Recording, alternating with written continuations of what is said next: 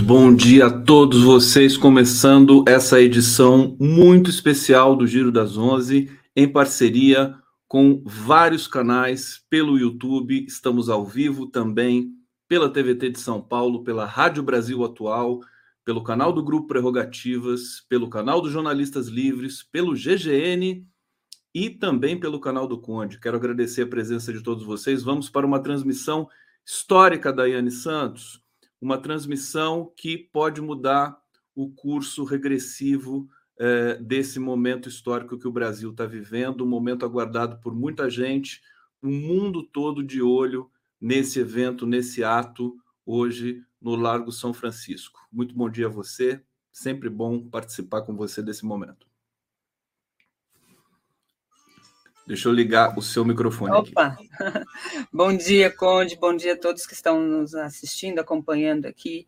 Muito bom ter vários canais, todos é, reunidos, né, num, numa transmissão é, de um momento tão importante para o nosso país. É, eu que venho do, do, jornalismo sindical, por exemplo, né, trabalhei 10 anos assessorando várias entidades sindicais, centrais, é, e era sempre um objetivo ter todos esses canais juntos, fortalecendo é, a mídia progressista, a mídia democrática, fazendo o contraponto necessário neste momento. Então, fico muito feliz em participar deste momento tão importante e principalmente ter o conjunto dessas, desses canais que é, têm uma contribuição muito forte, decisiva, é, nos momentos que o país sempre precisa, esses canais todos aqui estão ali na linha de frente, né, Conde? Pegar o microfone aqui. Sim, Daiane, os canais estão na linha de frente. É, a gente já tem o sinal aqui é, do, do, do, Lago São Francisco, da Faculdade de Direito da USP. Assim que começar o evento, a gente vai começar a transmitir. É, eu quero mais uma vez agradecer a todos que estão aqui presentes. O Le, meu querido Lênio Streck já está aqui nos bastidores, ele já vai entrar com a gente. Aliás, eu acho que a gente já pode é, trazer o Lênio para fazer essa abertura. Lênio Streck, vou trazer você assim, Lênio, sem vinheta, a seco. Vamos lá, chegando, chegando para nosso para a nossa transmissão histórica do evento da USP.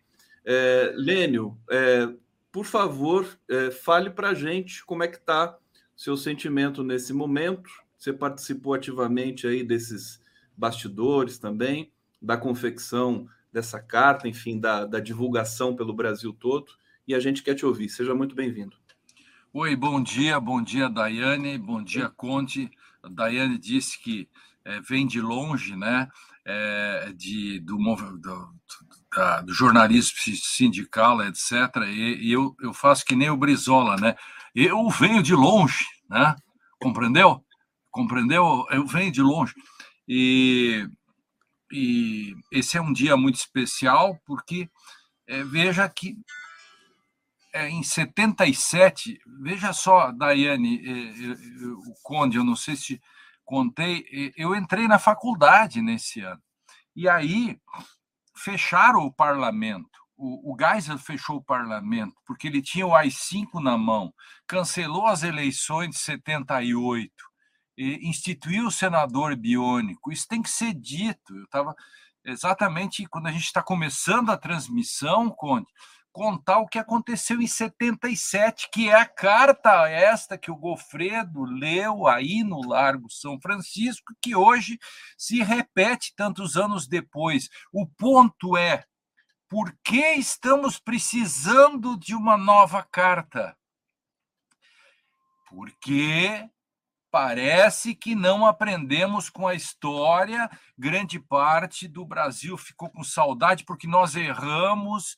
O Supremo Tribunal errou na lei da anistia, devia ter considerado inconstitucional aquela parte, nós devíamos ter acertado os ponteiros com a história, como Argentina, Uruguai, Chile fizeram, entendeu? E aí a turma do Bolsonaro e companhia, etc., da ditadura militar, não foram punidos e acharam que isso lhes dava um horizonte para o futuro fazer a mesma coisa que um dia já fizeram. Então, hoje, nós estamos aqui resistindo em face de uma espécie de de um eterno retorno a um autoritarismo no Brasil, de um acerto de contas que nunca houve. Por isso que sempre há um eterno retorno, um eterno retorno. E hoje nós estamos aí é, de novo como se estivéssemos em 77, só que, claro, lá era muito mais grave, porque já tinha acontecido o fechamento do parlamento, etc.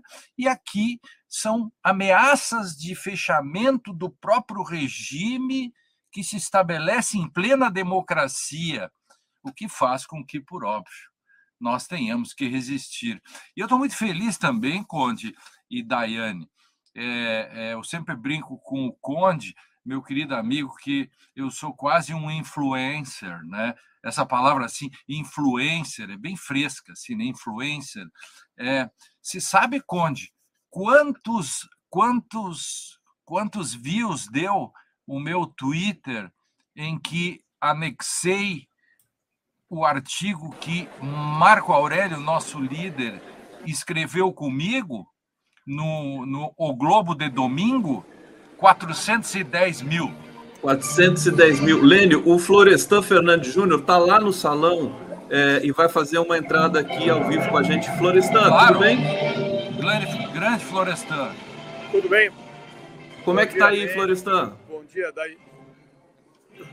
Conde começou agora, nesse momento, com o hino nacional, uh, com vários juristas, vários intelectuais, trabalhadores, acompanhando a solenidade. Eu vou mostrar um pouco a imagem para vocês do que está ocorrendo, ocorrendo agora no Salão Nobre aqui da Faculdade de Direito do de São Francisco.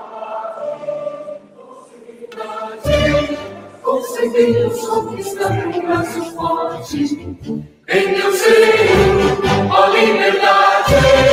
Desafio nosso peito à própria morte. Ó Pátria Amado, largada, salve, salve. Brasil, um som intenso, um raio vívido. De amor e de esperança, a terra desce. Sem teu formoso céu, horizonte lírico. A imagem do cruzeiro resplandece. Gigante pela própria natureza, espelha sorte corre do poroso, e o teu orgulho espelha a grandeza, terra dourada, e o Brasil és do Brasil, tua pátria amada, dos filhos de são nações, pátria amada, Brasil.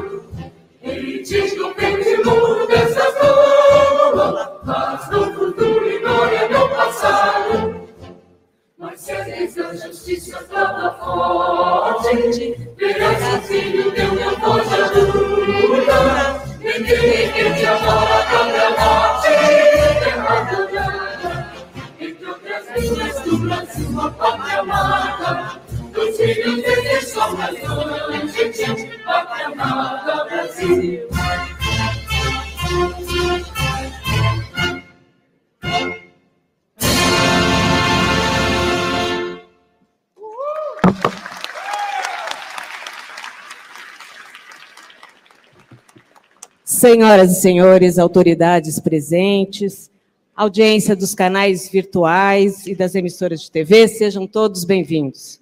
Informamos que esta cerimônia está sendo transmitida pelo canal do YouTube da Faculdade de Direito da USP e emissoras de televisão. Neste momento, daremos início ao evento Manifestação em Defesa da Democracia e do Estado Democrático de Direito Sempre, que atingiu a marca de 900 mil, cerca de 900 mil adesões. A pluralidade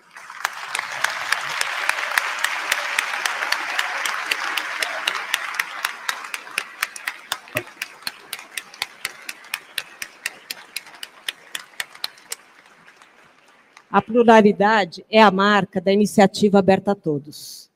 Este dia é um marco histórico na luta pela democracia.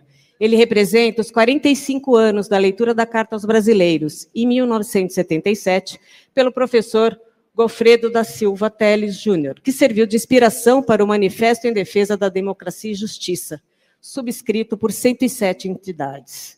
Essa união, com milhares de pessoas, está em plena expansão é formada por juristas, empresários, banqueiros, bancários, ativistas, advogados, jornalistas, professoras, estudantes, dirigentes, engenheiros, médicos, enfermeiros, pretos, brancos, pardos, indígenas, reunindo profissionais de todos os setores da sociedade.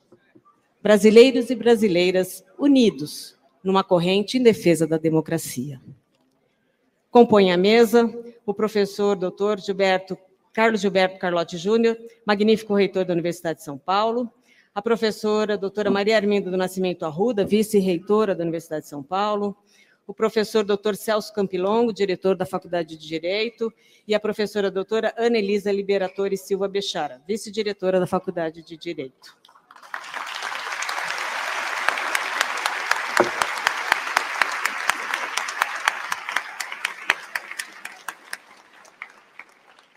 dado o vultuoso evento de tantas autoridades, não será realizado nominatas, mas agradecemos a presença de todas as autoridades aqui presentes, que prestigiam este evento presencialmente, e aqueles que não puderam estar pelos nossos canais. Obrigada. Para a abertura deste evento, ouviremos as palavras do professor Dr. Carlos Gilberto Carlotti Júnior, magnífico reitor da Universidade de São Paulo.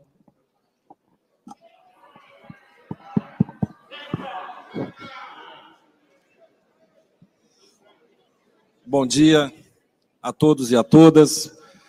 Prezado professor Campilongo, Anelisa, professora Maria Arminda, em nome de quem saúdo a comunidade da São Francisco e todos os presentes. É uma honra estar ao lado de vocês nessa reunião histórica, mas também um dever com a sociedade paulista e brasileira. Estamos aqui em união para defender a democracia Estamos aqui para defender a legislação eleitoral, a justiça eleitoral e o sistema eleitoral com as urnas eletrônicas. Que a vontade do povo brasileiro seja respeitada e seja soberana.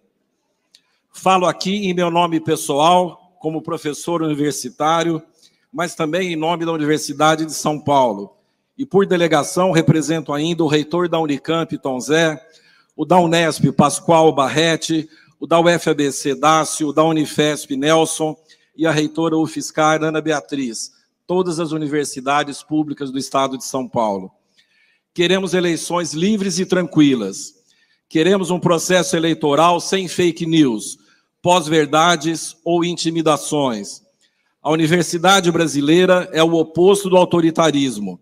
A universidade é a casa da pesquisa e do conhecimento a universidade cultiva o pensamento crítico e diverso, assim como cultiva a ciência, a filosofia e as artes.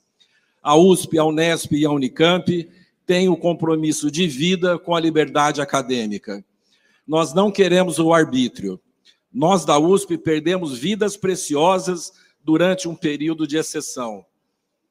As cicatrizes ainda são visíveis, vidas que foram ceifadas pela repressão ao livre pensamento. Nesse período, perdemos 47 pessoas que eram parte de nossa comunidade. Nós não esquecemos e não esqueceremos. Aqueles que rejeitam e agridem a democracia não protegem o saber, a ciência, o pensamento e não amam a universidade. Nós da USP, Unesp e Unicamp somos partidários da democracia e da liberdade. Após 200 anos de independência do Brasil, deveríamos estar pensando em nosso futuro, em como resolver problemas graves, por exemplo, da educação, da saúde e da economia, mas estamos voltados a impedir retrocessos. Espero que essa mobilização nos coloque novamente no caminho correto, na discussão do futuro de São Paulo e do Brasil. Aqui, no chão do nosso território livre, nos domínios do Largo de São Francisco, território da USP e da Universidade Brasileira, nós afirmamos que o destino que queremos é de uma vida digna da nossa gente. Estado democrático de direito, sempre. Sejam bem-vindos e bem-vindas na tradicional São Francisco e na Universidade de São Paulo. Muito obrigado.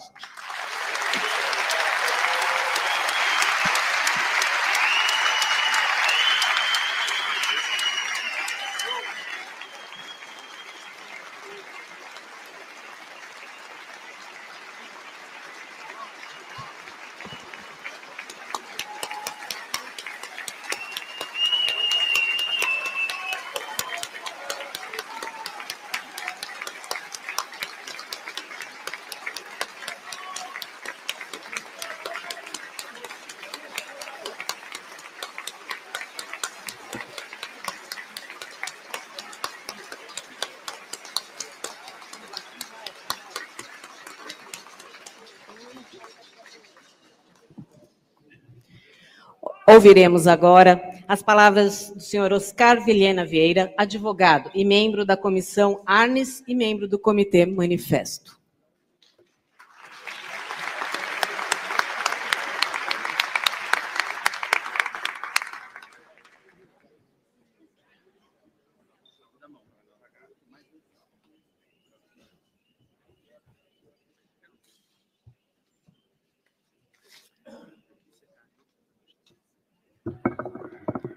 Bom dia a todas e a todos. Em nome do comitê que organizou o Manifesto de Defesa da Democracia e da Justiça, eu gostaria de saudar a todos aqueles, a todas aquelas que hoje comparecem a esse salão para defender a democracia. O dia 11 de agosto não foi estabelecido como Dia da Cidadania por nenhum decreto. Ele foi estabelecido como Dia de Defesa da Democracia e do Estado de Direito por nós, cidadãos brasileiros. E é isso que nós estamos fazendo aqui hoje.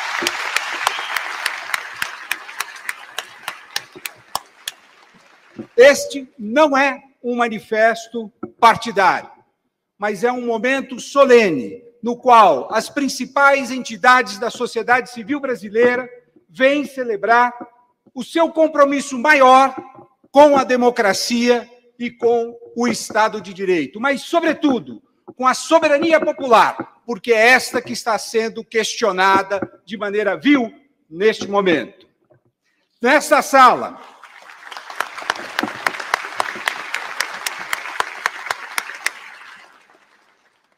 Nesta sala temos hoje cerca de 800 pessoas mas estão aqui representadas nada menos do que 60 milhões de trabalhadores pelas centrais sindicais que aderiram a esse manifesto.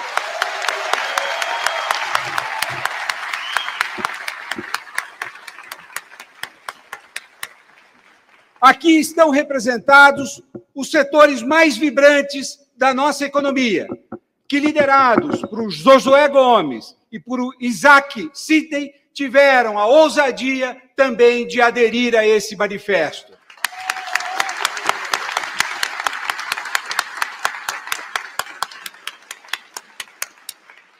Temos aqui também os principais movimentos sociais que hoje lutam por dignidade e por direitos no Brasil.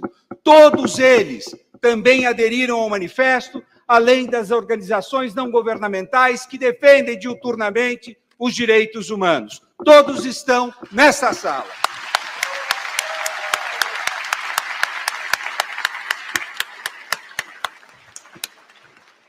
Dada a gravidade do momento que nós vivemos, todos foram capazes, de uma maneira sublime, generosa, transcender as suas diferenças, transcender as suas lutas, para se juntar numa única luta, que é a luta pela democracia. Estado de Direito sempre.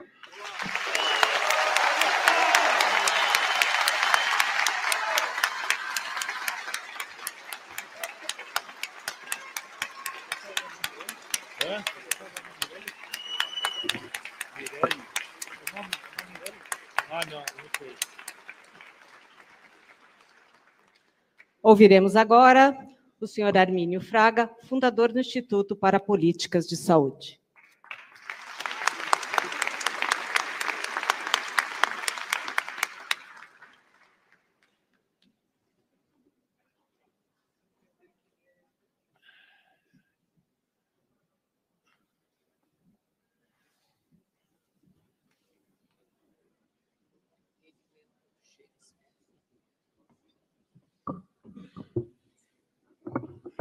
Bom dia. Difícil falar depois do Oscar, é, mas eu, eu, fiz parte do grupo dele e, e me sinto hoje emocionado e, e, honrado de estar aqui. Eu sou um economista de formação é, e, e, um acadêmico por, é, por paixão. É, e estar aqui hoje com, com vocês, nessa sala, nessa faculdade, dessa universidade, nesse grupo tão diverso, é, que tantas vezes no passado lutou em polos opostos, é, fazendo agora de tudo para preservar o que nos é sagrado, que é a nossa democracia. É, é.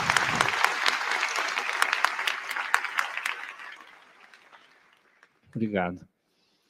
Às vezes nós nos esquecemos, é, e eu falo aqui um pouco como economista, que as sociedades mais prósperas do planeta, aquelas onde reina a liberdade, a solidariedade, a prosperidade, são todas democracias. Todas. Nós vivemos hoje num mundo onde é, ameaças autoritárias, populistas, é, às vezes nos assustam, já vivemos isso no passado é, e não é novidade. Mas eu falo com toda a convicção de quem pensa 24 horas por dia no nosso país, que nós não temos um caminho que não o da liberdade, da democracia, da justiça, e é, é, é por isso que nós estamos aqui é uma, é uma situação é, esdrúxula essa, é, mas toda a nossa energia, toda a nossa coragem é, tem que ficar, nesse momento, concentrada em salvar o que foi conquistado ao longo dos anos e que é a base para o nosso futuro. Muito obrigado e viva a democracia, viva a liberdade.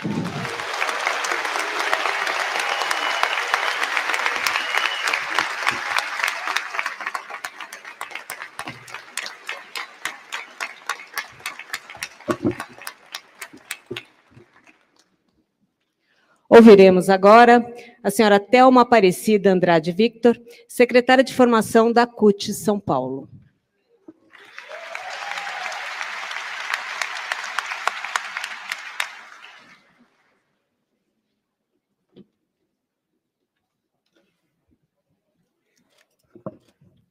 Bom dia a todos, a todas e a todos. Em nome da Central Única dos Trabalhadores e das Trabalhadoras, quero aqui expressar da emoção de podermos estarmos unificados nesse dia histórico para o nosso país. Estamos unificados em nome da democracia, para que se prevaleça a democracia em nosso país. Estou aqui também representando as mulheres do nosso país. Somos mais de 50% da população, mulheres negras, indígenas, de todas as gerações. É com muito orgulho que nos juntamos a todos e todas aqui. esse espaço que, para além da democracia, é um espaço histórico de grandes transformações e oportunidades para o nosso país. E é isso que nós defendemos: o direito, o Estado de Direito, a democracia. Nós não vamos permitir aqui no nosso país o que recentemente tentaram fazer no norte-americano. Aqui não. Lá também não conseguiram. Aqui tem a unidade, não só de trabalhadores e trabalhadoras, mas de todas as organizações sociais do nosso país. Já estamos alcançando quase um milhão de assinaturas por essa carta aos brasileiros, que reflete a realidade que vivemos. A atual conjuntura, a caristia, a perca dos postos de trabalho, as pessoas não terem condições de ter uma renda mínima para sustentar sua família. Pelo retorno da comida já na mesa dos trabalhadores, das trabalhadoras e de todas as famílias deste país. Nós passamos por um momento e ainda estamos vivendo um momento difícil, um momento da pandemia, um momento em que foram ceifadas mais de 600 mil vidas e cada um e cada uma aqui presente nessa sala, e os demais companheiros e companheiras que nos acompanhem pelas redes sociais ou que estão no pátio desta universidade, perderam o ente querido. E isso dói muito na gente e nós sabemos de quem é esta responsabilidade. Em defesa da democracia, por direito, eleições com urna sim e aceitar o resultado que sair na luta, sempre, mulheres e homens, trabalhadores e trabalhadoras. Muito obrigada.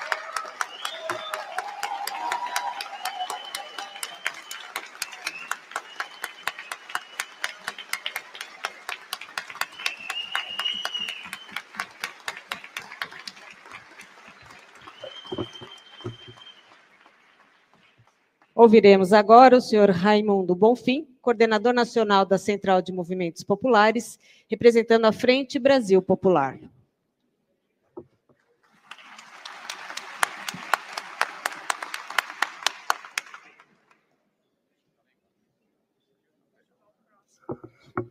Eu vou passar para o próximo para que a gente ganhe tempo. Então, ouviremos agora a senhora Beatriz Lourenço do Nascimento, da Coalizão Negra pelo Direito.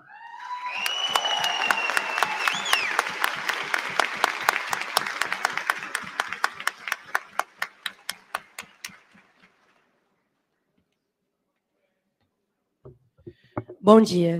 Eu queria pedir licença para ler o manifesto da Coalizão Negra por Direitos. Nós não andamos sós. Enquanto houver racismo, não haverá democracia.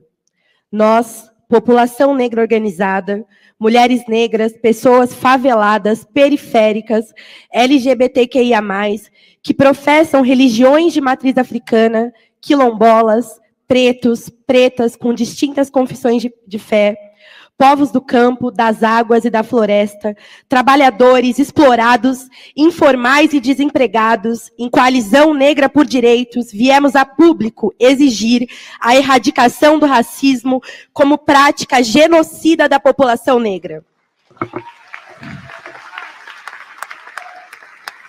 O Brasil é um país em dívida com a população negra, dívidas históricas e atuais.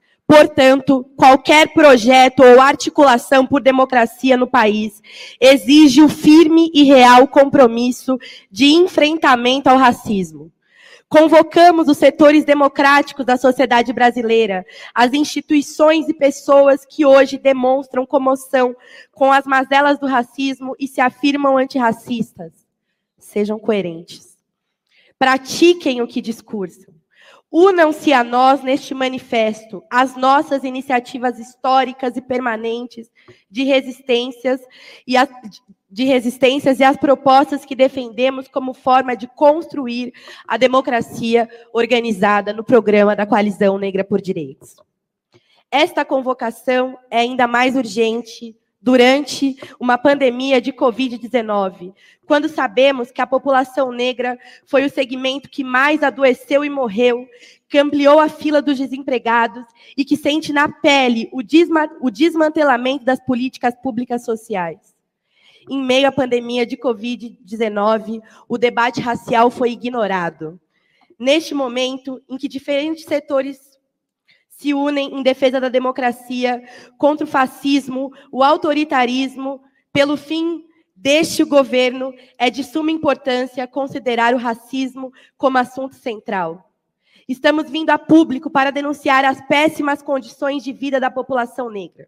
Este trecho, retirado do manifesto de fundação do Movimento Negro Unificado contra a Discriminação Racial, de julho de 1978, é a prova de que jamais fomos ouvidos, de que sempre estivemos por nossa própria conta.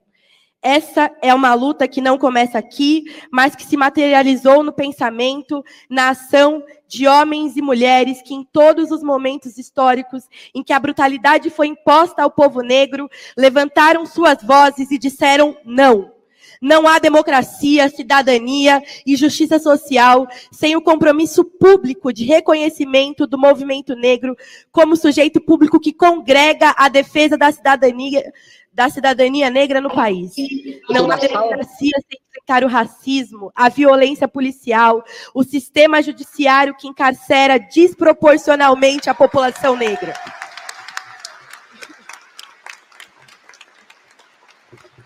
Não há cidadania sem garantir redistribuição de renda, trabalho, saúde, terra, moradia, educação, cultura, mobilidade, lazer e participação da população negra em espaços de poder. Não há democracia sem garantias constitucionais de titulação de territórios quilombolas, sem respeito ao modo de vida das comunidades tradicionais. Não há democracia com contaminação e degradação dos recursos naturais necessários para a reprodução física e cultural. Não há democracia sem o respeito à liberdade religiosa. Não há justiça sem, social sem que as necessidades e os interesses de 55,7% da população brasileira sejam plenamente atendidos. O racismo deve ser rechaçado em todo o mundo. Os brutais assassinatos, assassinatos do povo, do povo negro nesse país demonstram isso. Com as revoltas, manifestações e insurreições, insurreições nas ruas e a exigência de justiça racial. No Brasil, nos solidarizamos com a luta do nosso povo no mundo e com esses protestos reivindicamos justiças para todos os nossos jovens e para a população negra. E entre muito que não podemos esquecer, João Pedro presente. Em nosso passado, formamos quilombos, forjamos revolta, lutamos por liberdade, construímos a cultura e a história desse país. Hoje lutamos por uma verdadeira democracia, exercício de poder da maioria e conclamamos aqueles e aqueles que se indignam com as injustiças do nosso país. Porque a prática é critério da verdade. Enquanto houver racismo, não haverá democracia. Olha, estamos transmitindo ao vivo aqui nesse momento. Deixa eu cortar o som aqui porque o nosso querido Joaquim de Carvalho vai fazer uma entrada ao vivo lá do Lago São Francisco. Joaquim de Carvalho, uma honra te receber aqui, seja muito bem-vindo. Passando para você. Cláudio, a honra é minha estar participando aqui dessa transmissão, aqui juntamente com o 247, no momento, no momento histórico. É, quem está acompanhando a transmissão e o que representantes da sociedade civil estão se alternando ali na tribuna. O primeiro a falar foi o reitor da USP, que foi aplaudido de pé, que é o Carlos Gilberto Carlotti Júnior. Ele disse, até lembrou da importância de lutar pelo Estado Democrático de Direito, em razão até de muitas vidas que foram perdidas aqui na própria USP. Pessoas que lutavam pela democracia foram torturadas, assassinadas pela ditadura é, se encerra em 1985, mas que teve alguns eventos marcantes para esse processo de redemocratização. E um desses é, eventos marcantes foi justamente a carta às brasileiras e brasileiros lida aqui em 1977, quando era proibido falar em ditadura no país. E um professor aqui da USP, Gofredo da Silva Teles, foi quem chamou o regime de então pelo nome que tinha, ditadura, e defendeu a redemocratização do país. É, este evento, na época, ele, ele ocorreu com um clima de bastante tensão. A própria Faculdade de Direito, ela tolerou essa leitura desta carta, mas não apoiou. Lembrando que tinha um ex-diretor da Faculdade de Direito, que foi ministro na época da ditadura, Zaid, e outros que também colaboraram, mas havia aqui mesmo, neste mesmo espaço, professores comprometidos com a democracia, que era o caso do Gofredo da Silva Teles, que leu esta carta, o Dalmo de Abreu Dalari, que ajudou a redigir a, carta, Fábio Condor Comparato e muitos outros alunos. Eram 200 pessoas que assinaram essa, é, essa carta naquela época. E agora, é, naquela época, foi para acabar com a ditadura. E agora, esta carta, que vai ser lida hoje, é para evitar que venha uma nova ditadura, que volte os horrores daquele tempo, voltem aqui uh, no nosso país. Já vivemos um, um, período bastante difícil. A carta teve a, a origem, né, uh, escrita por ex-alunos, uh, juízes, são juízes federais, teve como origem aquela manifestação, foi em que fez o corpo transbordar aquela manifestação do Jair Bolsonaro a embaixadores, é, difamando as instituições brasileiras e dizendo que não respeitaria o resultado eleitoral porque não confia na justiça eleitoral do país. Essas entidades estão aqui é, dizendo exatamente o contrário. Não, nós defendemos as instituições democráticas, porque é por meio das instituições democráticas que o Brasil fará a sua transformação. Então, o reitor é, foi bastante aplaudido, de pé, participando, como eu disse naquela época, a faculdade tolerou. Hoje, não só a Faculdade de Direito, mas a Universidade de São Paulo encampou este movimento. E a importância está até nos é, oradores que se reversam. Você tem aqui entidade como a Fiesp, tem a FEBRABAN, FEComércio, são uh, algumas das maiores entidades patronais aqui no Brasil e estão dividindo este mesmo espaço com lideranças, da, por exemplo, da, da, Beatriz, que acabou de falar, que ela é da coalizão do movimento negro. É, você tem aqui o MST, vai ter a palavra, você tem a CUT, então estão todos juntos dizendo democracia, Estado democrático de direito sempre. Joaquim, Naquela época, em 77, pois não, Conde. Joaquim, querido, vou pedir para você concluir para a gente voltar para a transmissão é, tá, é, porque tá nós ótimo. temos falas importantes na sequência, depois você volta com a gente aqui. Tá ótimo. Então, naquela época, concluindo, a, a luta era por de, Estado Democrático de Direito já, porque era uma ditadura. Agora, os manifestantes aqui dizem Estado Democrático de Direito sempre. Chega de ameaça golpista. E aqui eu tenho a presidente do centro acadêmico daqui do 11 de agosto, que vai falar daqui a pouco, e ela lembra, no final, é, a, um ex-aluno daqui, que era um, um, negro, que era o Luiz Gama, que ele lutou aqui por um país sem reis e sem escravos, como ele mesmo dizia. Então, é esse espírito que está norteando os trabalhos aqui. Aqui será lido, então, o manifesto da Fiesp, e depois, às 11h30, no pátio, que é aqui ao lado, pátio aqui da faculdade, será, então, lida a carta é, elaborada pelos juristas e conta com esse manifesto, né, que conta com apoio de mais de 820 mil pessoas. Então, será lido depois, são dois momentos. Agora, o manifesto das entidades, depois, o manifesto, é, a carta às brasileiras e os brasileiros, lembrando, então, o episódio de 77, decisivo para a nossa redemocratização. É isso, Conde, pode me chamar a qualquer momento que nós entraremos com novas informações. Obrigado, João Carvalho. Senhoras e senhores, povo brasileiro, estamos numa caminhada.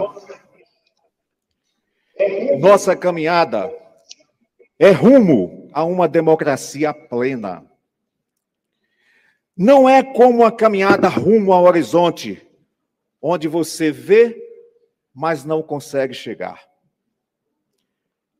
A nossa caminhada não pode ser interrompida por ninguém.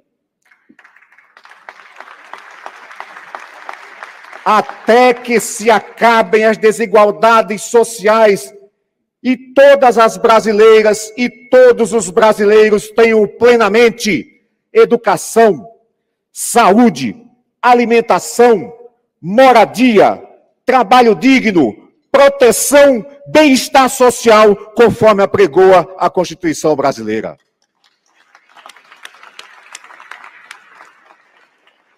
Pensada e elaborada por mentes cívicas que conseguiram entender a alma do povo brasileiro. Esta carta às brasileiras e os brasileiros em defesa do Estado democrático de direito, ela não define classe social, porque é plural. Ela não define gênero, porque é plural. Ela não tem religião, porque é plural, assim como é também a nossa nação laica. Ela não tem partido político, porque é plural. Este documento institucional e plural não é um documento partidário, mas também não é um bilhete ou uma cartinha, como alguém insinua.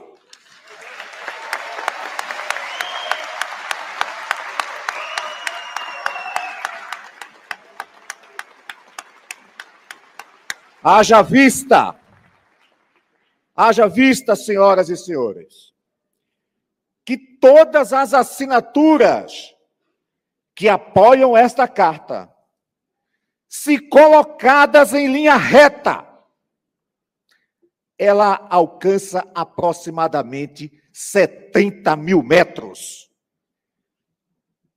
Para ter noção, a extensão da esplanada dos ministérios tem apenas 16 mil metros. Respeitem esta carta. Esta carta é um documento para nós que é uma verdadeira peça de artilharia de longo alcance, como foi a carta de 1977 lida aqui. E por que não dizer?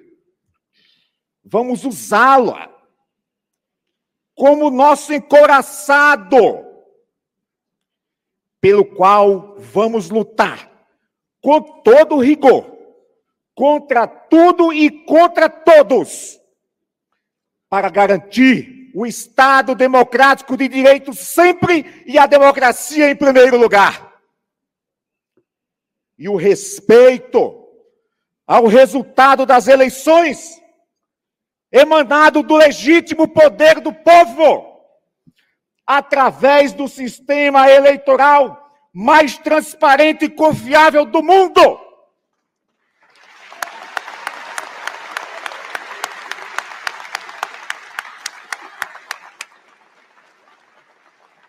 consistente em 577 mil urnas eletrônicas e que tem a garantia constitucional da Corte Maior da Justiça Eleitoral Brasileira, que é o nosso Tribunal Superior Eleitoral. Democracia viva! Viva o povo brasileiro! Viva os trabalhadores brasileiros! Muito obrigado.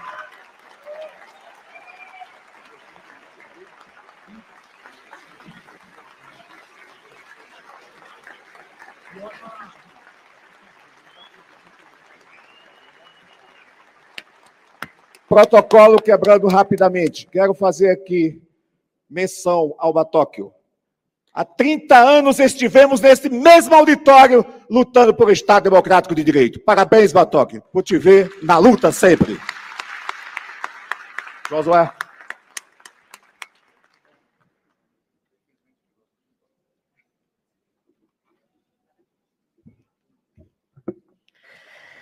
Dando sequência, ouviremos as palavras da doutora Patrícia Vanzolini, presidente da Seccional de São Paulo da Ordem dos Advogados do Brasil.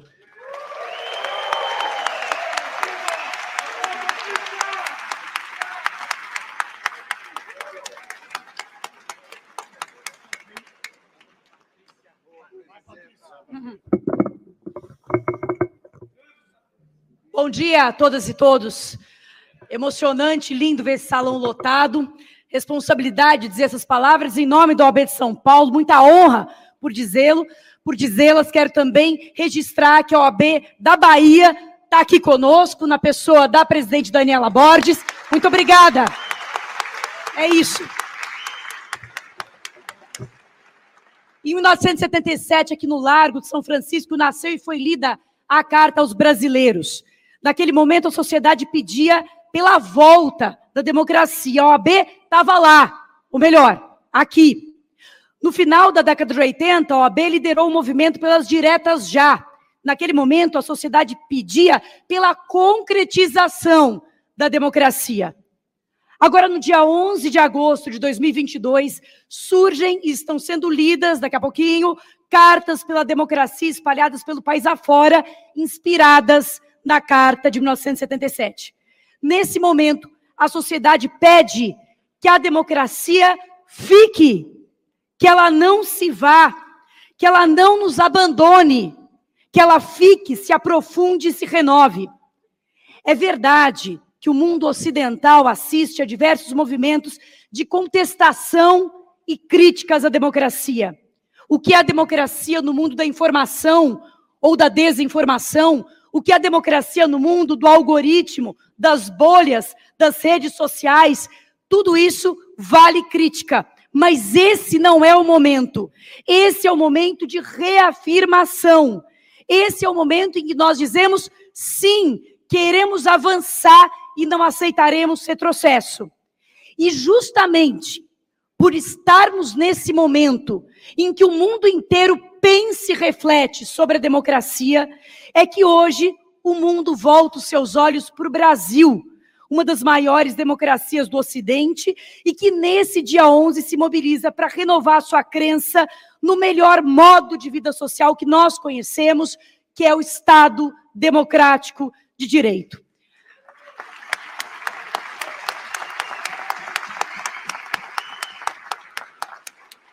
Democracia é procedimento, é prática, é um momento de garantia da coexistência pacífica, que assim como a felicidade exige cuidado, vigilância e de quando em quando que nos unamos para reafirmar que fora da democracia com direitos não se conhece meios para que uma sociedade complexa, heterogênea e plural possa se desenvolver, distribuir bem-estar e justiça.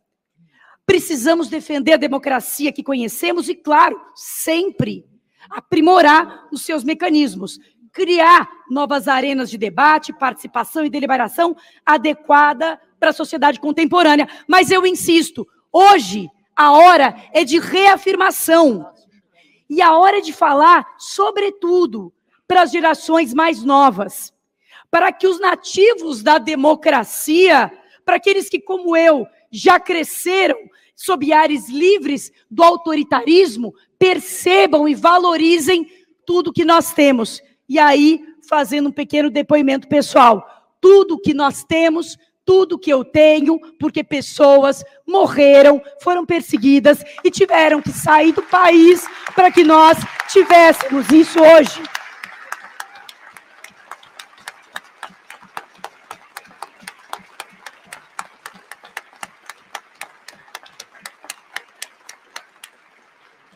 É difícil para mim entender, mas eu entendo que o canto sedutor dos autoritarismos que ecoa nas aflições sociais e econômicas da sociedade e encontra espaço naqueles que não viveram sem democracia, que não sentiram como é difícil viver sem liberdade de opinião, de imprensa, sem garantias individuais, sem independência dos poderes. Só se sente falta de algo ou de alguém quem já perdeu algo ou alguém. Afinal, a saudade é a presença dos ausentes.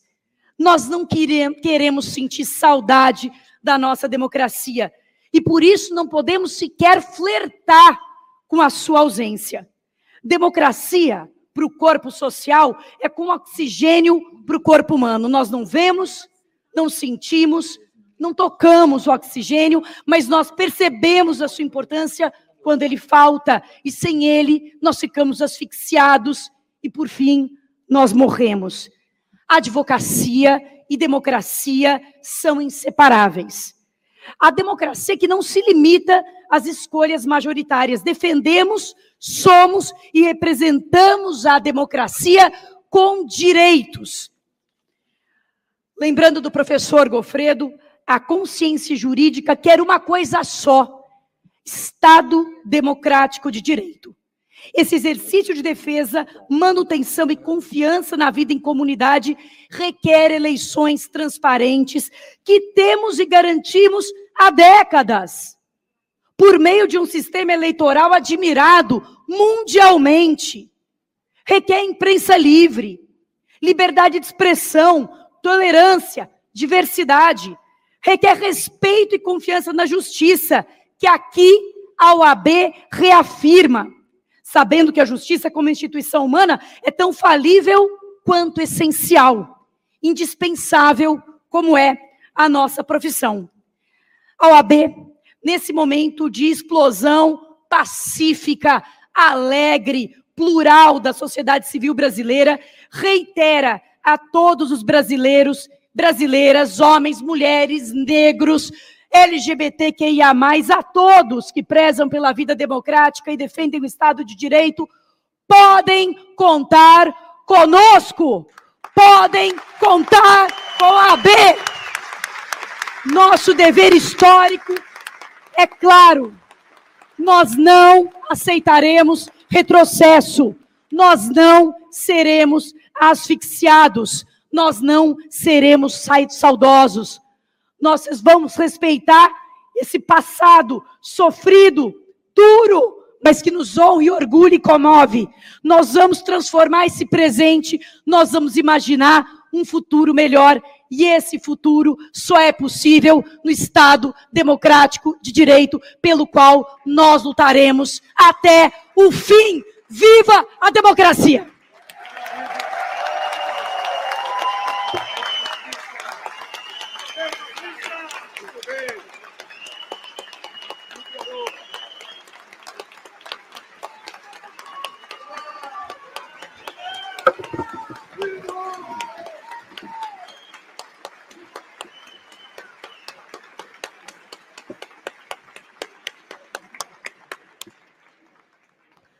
Ouviremos agora a senhora Neca Setúbal, da Fundação TID Setúbal.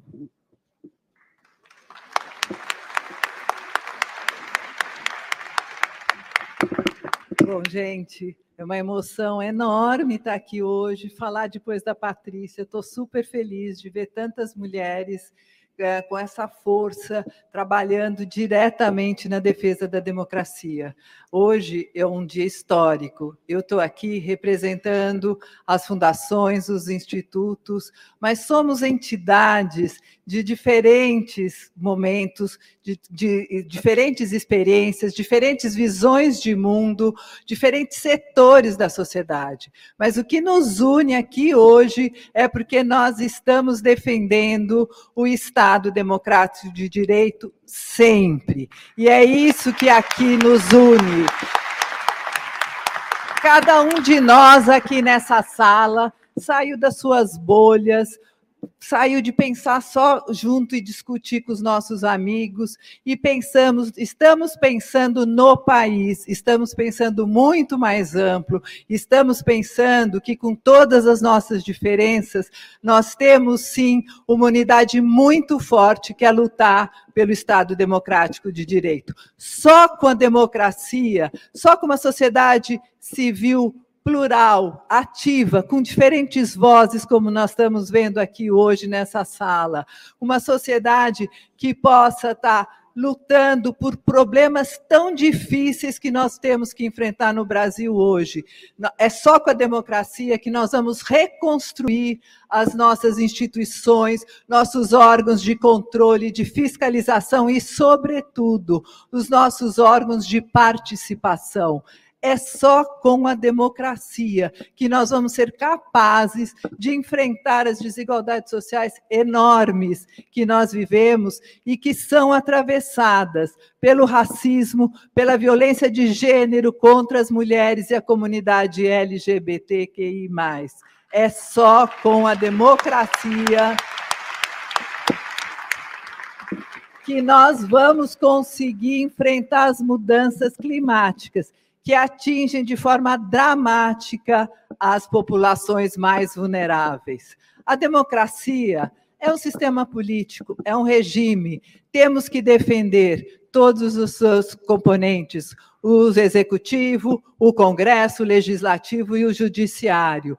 Temos que defender o sistema eleitoral, que é comprovadamente um dos melhores sistemas do mundo. E isso nós temos que ter orgulho, orgulho de que nós fomos pioneiros na urna eletrônica e que mostramos que a urna eletrônica ela é muito mais factível e que a gente superou diferentes fraudes que existiam nos momentos anteriores à urna eletrônica. A democracia é tudo isso, mas não é apenas responsabilidade dos governos, dos gestores públicos. A democracia, ela tem que se dar nos diferentes âmbitos da sociedade. Ela é um processo e nós temos que cuidar ter todo o cuidado do mundo, um processo que tem que ser reconstruído no dia a dia, nos diferentes âmbitos, nas escolas, nas universidades, nas igrejas, nas comunidades, na família, nas empresas, nas organizações da sociedade civil. Não é uma tarefa fácil, mas é uma tarefa de todos os brasileiros. É uma tarefa de todos nós que estamos aqui e de todos os 210 milhões de habitantes desse país. É uma tarefa de cada brasileira e de cada brasileiro. Democracia sempre. Muito obrigada.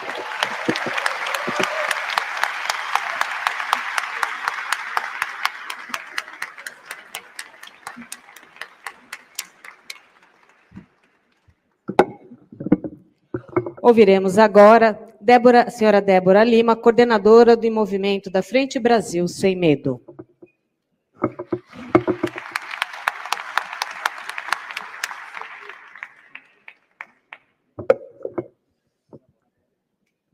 Eu acho que ela não está aqui. Vamos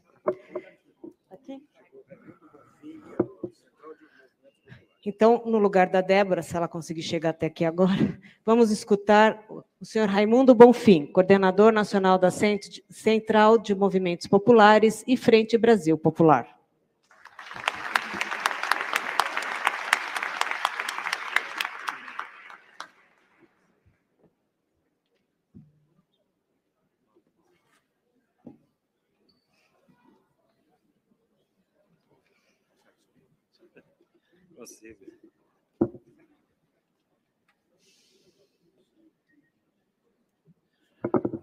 Bom dia a todos a todas, todas.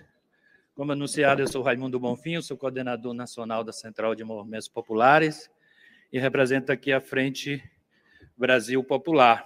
Eu fiz questão de é, anotar aqui, porque é um momento muito importante, vale a pena a gente é, anotar aqui para não cometer falhas. Saudamos a iniciativa e subscrevemos a Carta às brasileiras e aos brasileiros em defesa do Estado Democrático de Direito.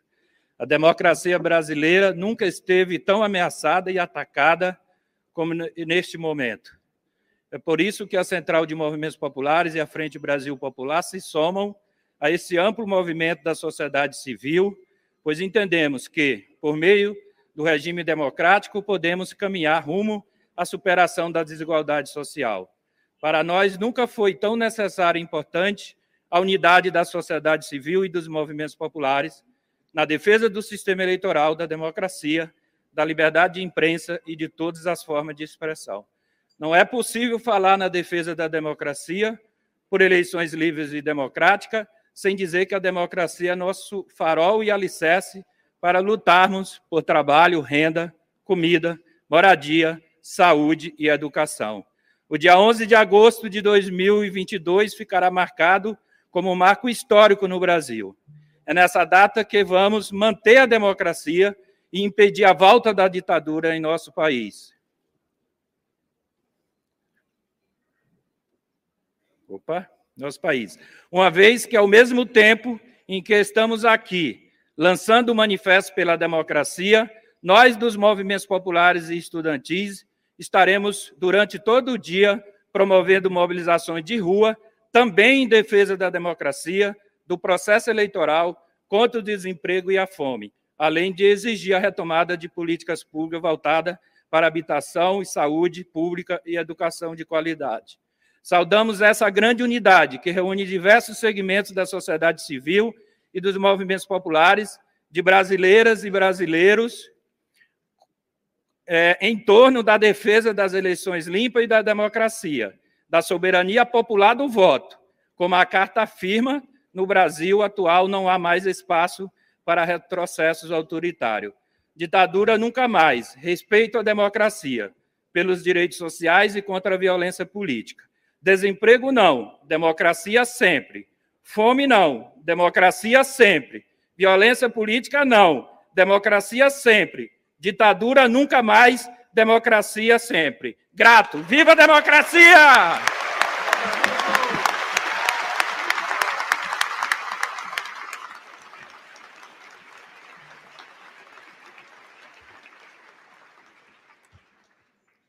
Ouviremos agora o senhor Miguel Torres, presidente da Força Sindical, Sindicato dos Metalúrgicos de São Paulo e Mogi das Cruzes e CNTM.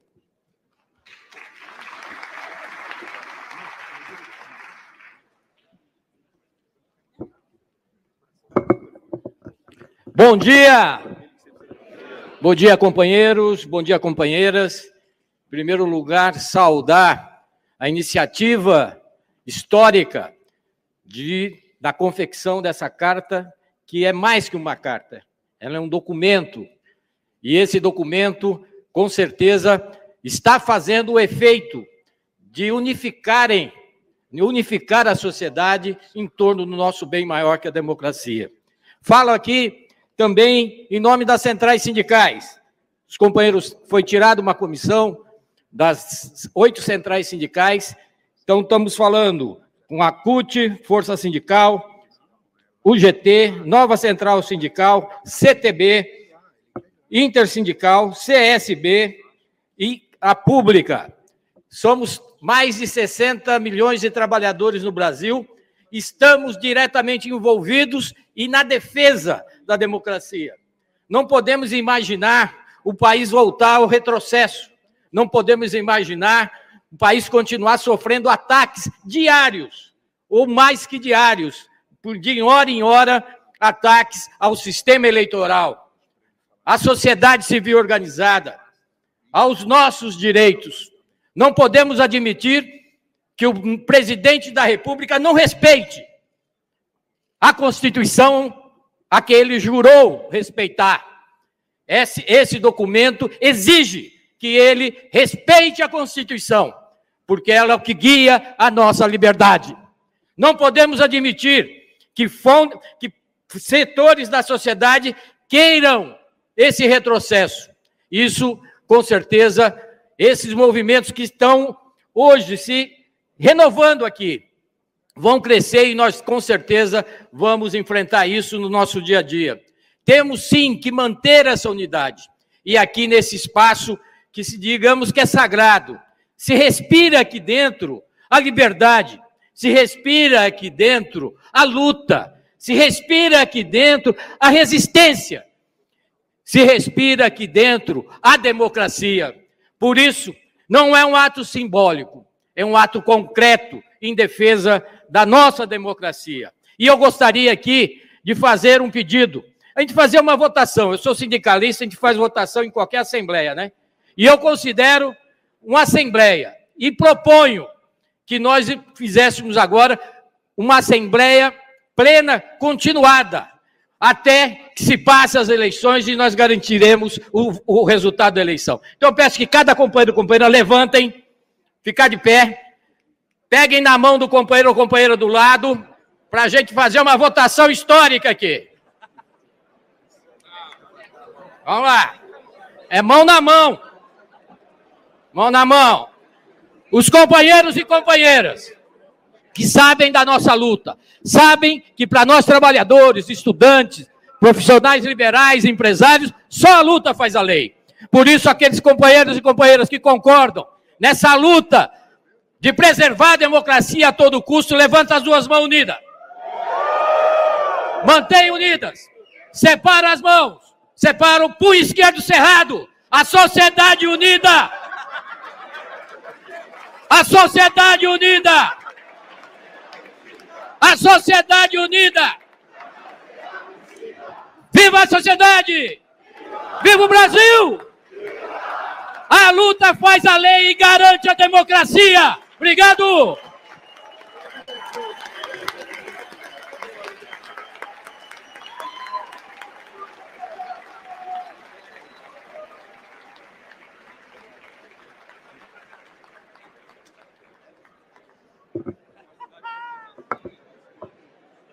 Por favor, ainda falta mais uma fala. Ouviremos agora a senhora Bruna Brelas, amazonense, estudante de Direito e presidente da UNE.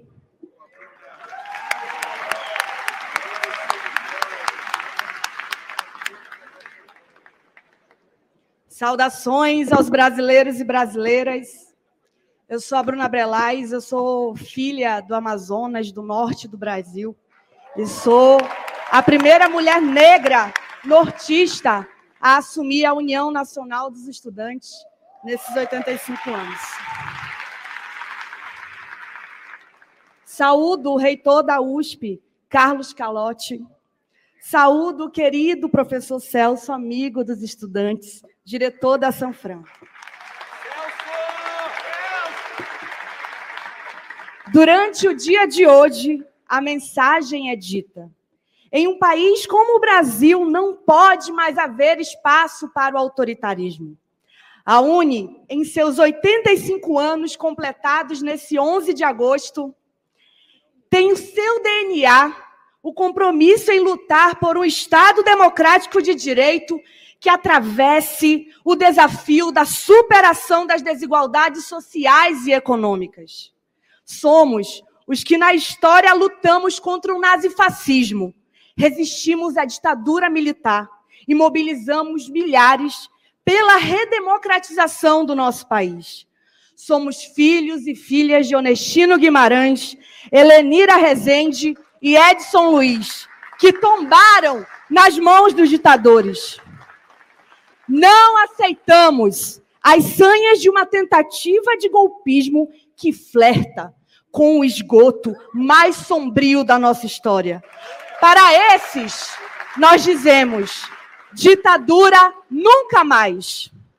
O coração de estudante sonha em celebrar a democracia que constrói um Brasil de esperança, paz e soberania, livre do machismo, do racismo, da fome e do desemprego, e que enxergue a educação como chave para o seu desenvolvimento. Acreditamos na potência do nosso povo e lutamos por felicidade.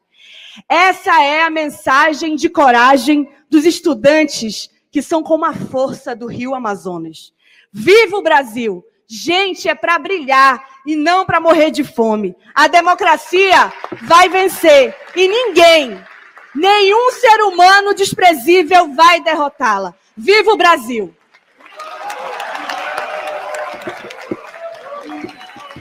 A Uni somos nós.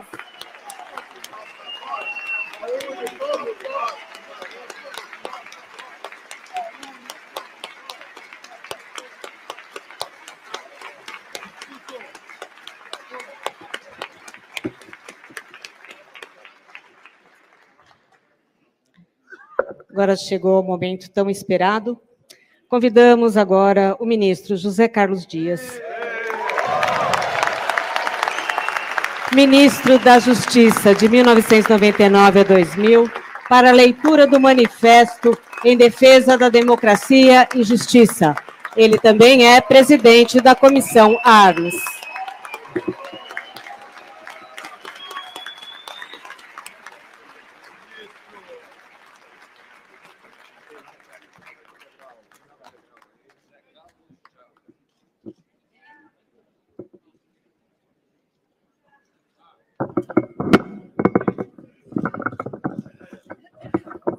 Minhas senhoras, meus senhores, eu quero dizer, antes de mais nada, antes de eu exercer o meu dever de ler a carta, eu quero dizer da minha emoção de depois de ter vivido os anos mais lindos da minha vida nesta casa, para ter participado de acontecimentos marcantes da história do Brasil. Uma delas foi quando idealizamos a carta aos brasileiros e fomos à casa do professor Gofredo para desafiá-lo para ser o redator. Hoje é um outro momento. É um momento grandioso, eu diria talvez inédito, em que capital e trabalho se juntam em defesa da democracia.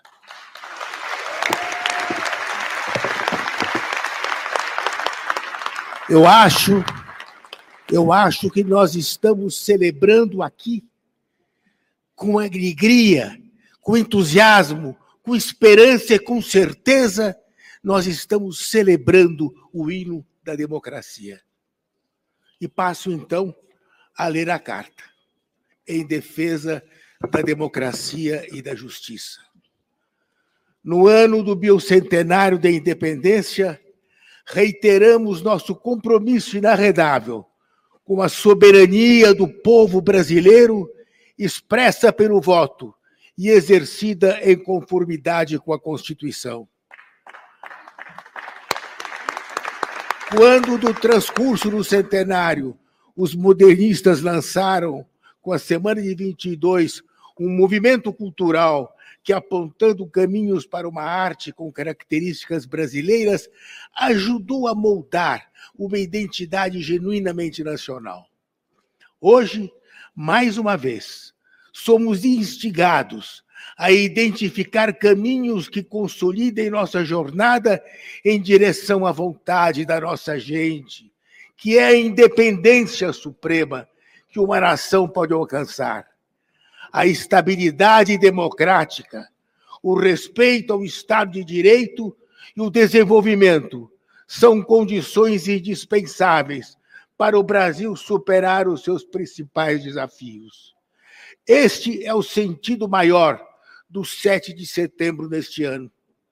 Nossa democracia tem dado provas seguidas de robustez em menos de quatro décadas, enfrentou crises profundas, tanto econômicas como períodos de recessão e hiperinflação, quanto políticos superando essas mazelas pela força das nossas instituições.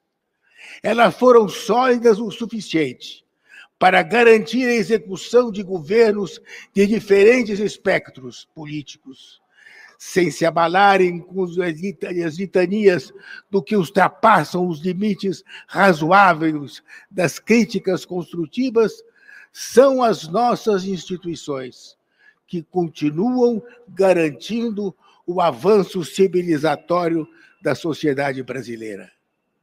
É importante que os poderes da República, executivo, legislativo e judiciário, promovam de forma independente e harmônica as mudanças essenciais para o desenvolvimento do Brasil. As entidades de sociedade civil e os cidadãos que subscrevem este ato de, de, destacam o papel do judiciário brasileiro, em especial do Supremo Tribunal Federal, guardião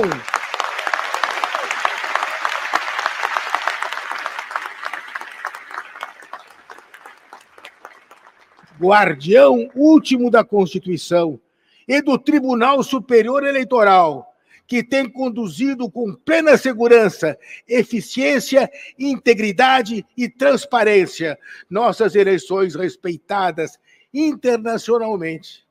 E a todos os magistrados, reconhecendo o seu inestimável papel ao longo da nossa história, como poder pacificador de desacordos e instância de proteção dos direitos fundamentais. A todos que exercem a todos que exercem a nobre função jurisdicional no país, prestamos as nossas homenagens neste momento em que o destino nos cobra equilíbrio, tolerância, civilidade e visão de futuro. Queremos um país próspero, justo, solidário, guiado pelos princípios republicanos expressos na Constituição, a qual todos nos curvamos, confiantes no valor, confiantes na vontade superior da democracia. Ela se fortalece com união, reformando o que exige reparo, não destruindo, somando-se às esperanças por um Brasil altivo e pacífico, não a subtraindo com slogans e divisionismos que ameaçam a paz e o desenvolvimento almejado. Todos os que subscreveram este ato reiteram seu compromisso inabalável com as instituições e as regras basilares do Estado Democrático de Direito, constitutiva da própria soberania do povo brasileiro, que, na data simbólica da fundação dos cursos jurídicos do Brasil, estamos a celebrar.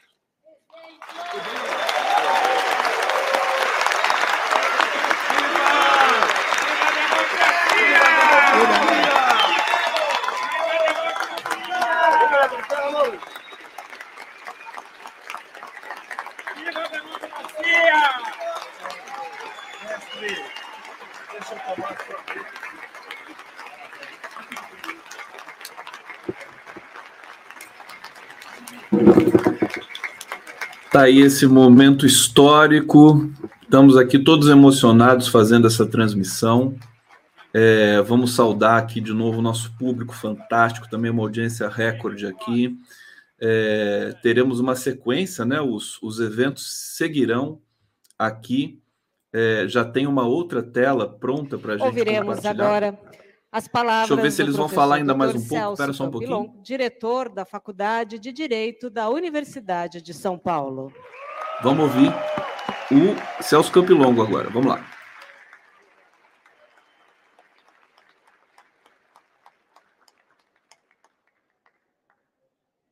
magnífico reitor, magnífica vice-reitora, minha querida vice-diretora, colegas aqui presentes, entidades aqui presentes, em nome de todos e de todos os que nos acompanham, Brasil afora, em todo o território nacional, só de faculdades de direito eu pedi, eh, foram pedidas aqui 59 credenciamentos de faculdades de direito no Brasil inteiro para transmitir ao vivo essa sessão.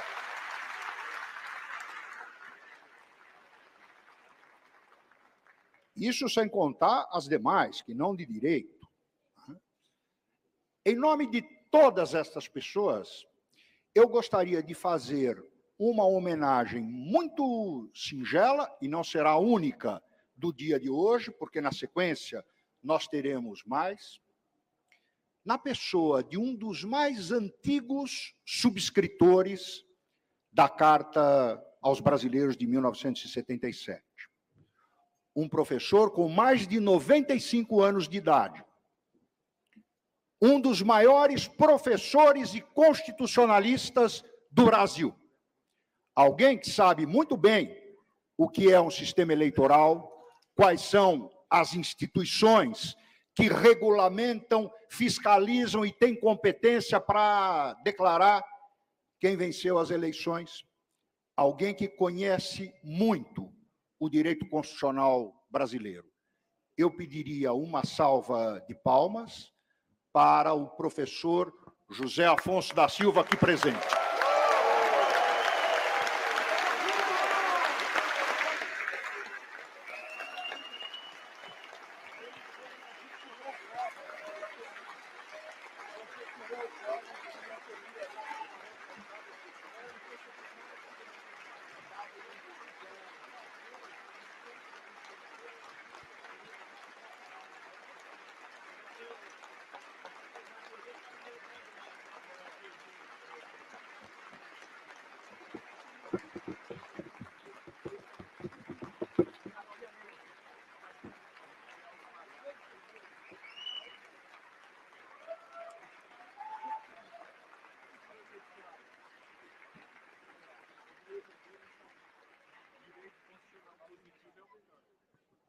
Este, este ato, tudo que nós faremos na faculdade hoje, né, é um ato de tranquilidade, é um ato de serenidade e, ao mesmo tempo, uma festa. Uma festa pela democracia. Vamos diretamente àquilo que é essencial, hum, diria o professor Gofredo. Aqui nós temos a reunião de sindicalistas, de empresários e de movimentos sociais, da sociedade civil. Isso mostra que as eleições já têm um vencedor. Este vencedor é o sistema eleitoral brasileiro.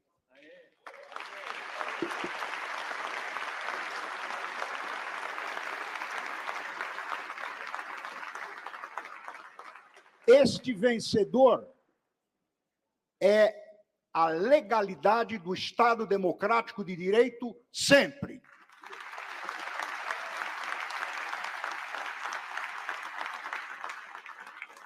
E principalmente, o mais importante, o vencedor das eleições é o povo brasileiro.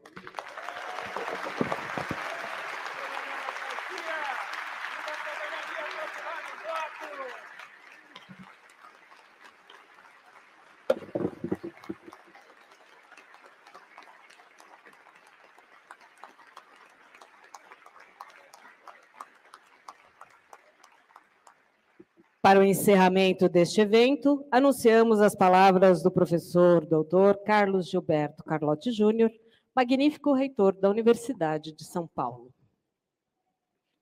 Bem, vocês podem imaginar a minha emoção em estar nesse momento representando não só a Universidade de São Paulo, a São Francisco, mas também todo o sistema acadêmico brasileiro.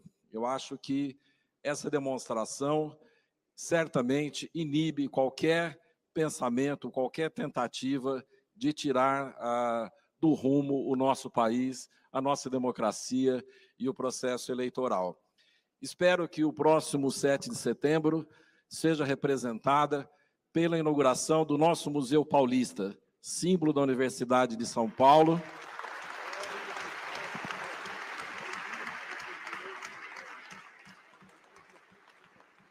E que nós possamos, nesse dia, repensar o Brasil, pensar no 200 anos e pensar daqui para frente o que nós precisamos melhorar.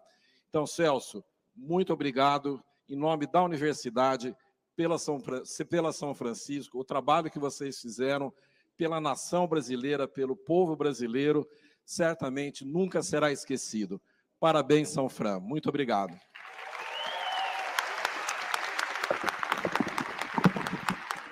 Anunciamos o término deste evento e convidamos a todos para acompanhar a leitura da Carta às Brasileiras e aos Brasileiros em Defesa do Estado Democrático de Direito, que será às 11h30 no Pátio das Arcadas. A Universidade de São Paulo agradece a presença de, e a audiência de todos e deseja um ótimo dia. Tá aí, então, esse primeiro momento, primeiro momento aí do, do evento no Lago São Francisco, chegando ao seu final. Nós vamos ter a sequência disso, já tem uma movimentação muito forte ali é, é, na frente da, da faculdade. Estamos aqui com a presença de Fernando Horta, Daiane Santos, muita emoção aqui nessa transmissão é, histórica, né? Então, um momento um dos mais importantes da história do Brasil, de fato. Passo para você, querida Daiane, enquanto eu vou trazendo aqui a outra tela para a gente transmitir daqui a pouco também o evento que está ocorrendo ali do lado de fora da Faculdade de Direito da USP. Daiane. Exato, Conde. Um momento histórico importante, né? O tom das falas todas é, vão numa única direção, em defesa do sistema democrático, em defesa do sistema eleitoral, das urnas, e como disse é, ao final é, o reitor, o, o, diretor do curso da, da Faculdade de Direito, quem já tem um vencedor das urnas, né, o, processo eleitoral, que são as urnas é, eletrônicas. Então, um momento importante, a gente vai continuar acompanhando aqui, tem muita gente para falar, né, quando teve, o professor Helênio acabou não podendo continuar, tem aqui na nossa sala de espera é, o processualista Frânio Silva Jardim, um acadêmico importante, está aqui na nossa sala.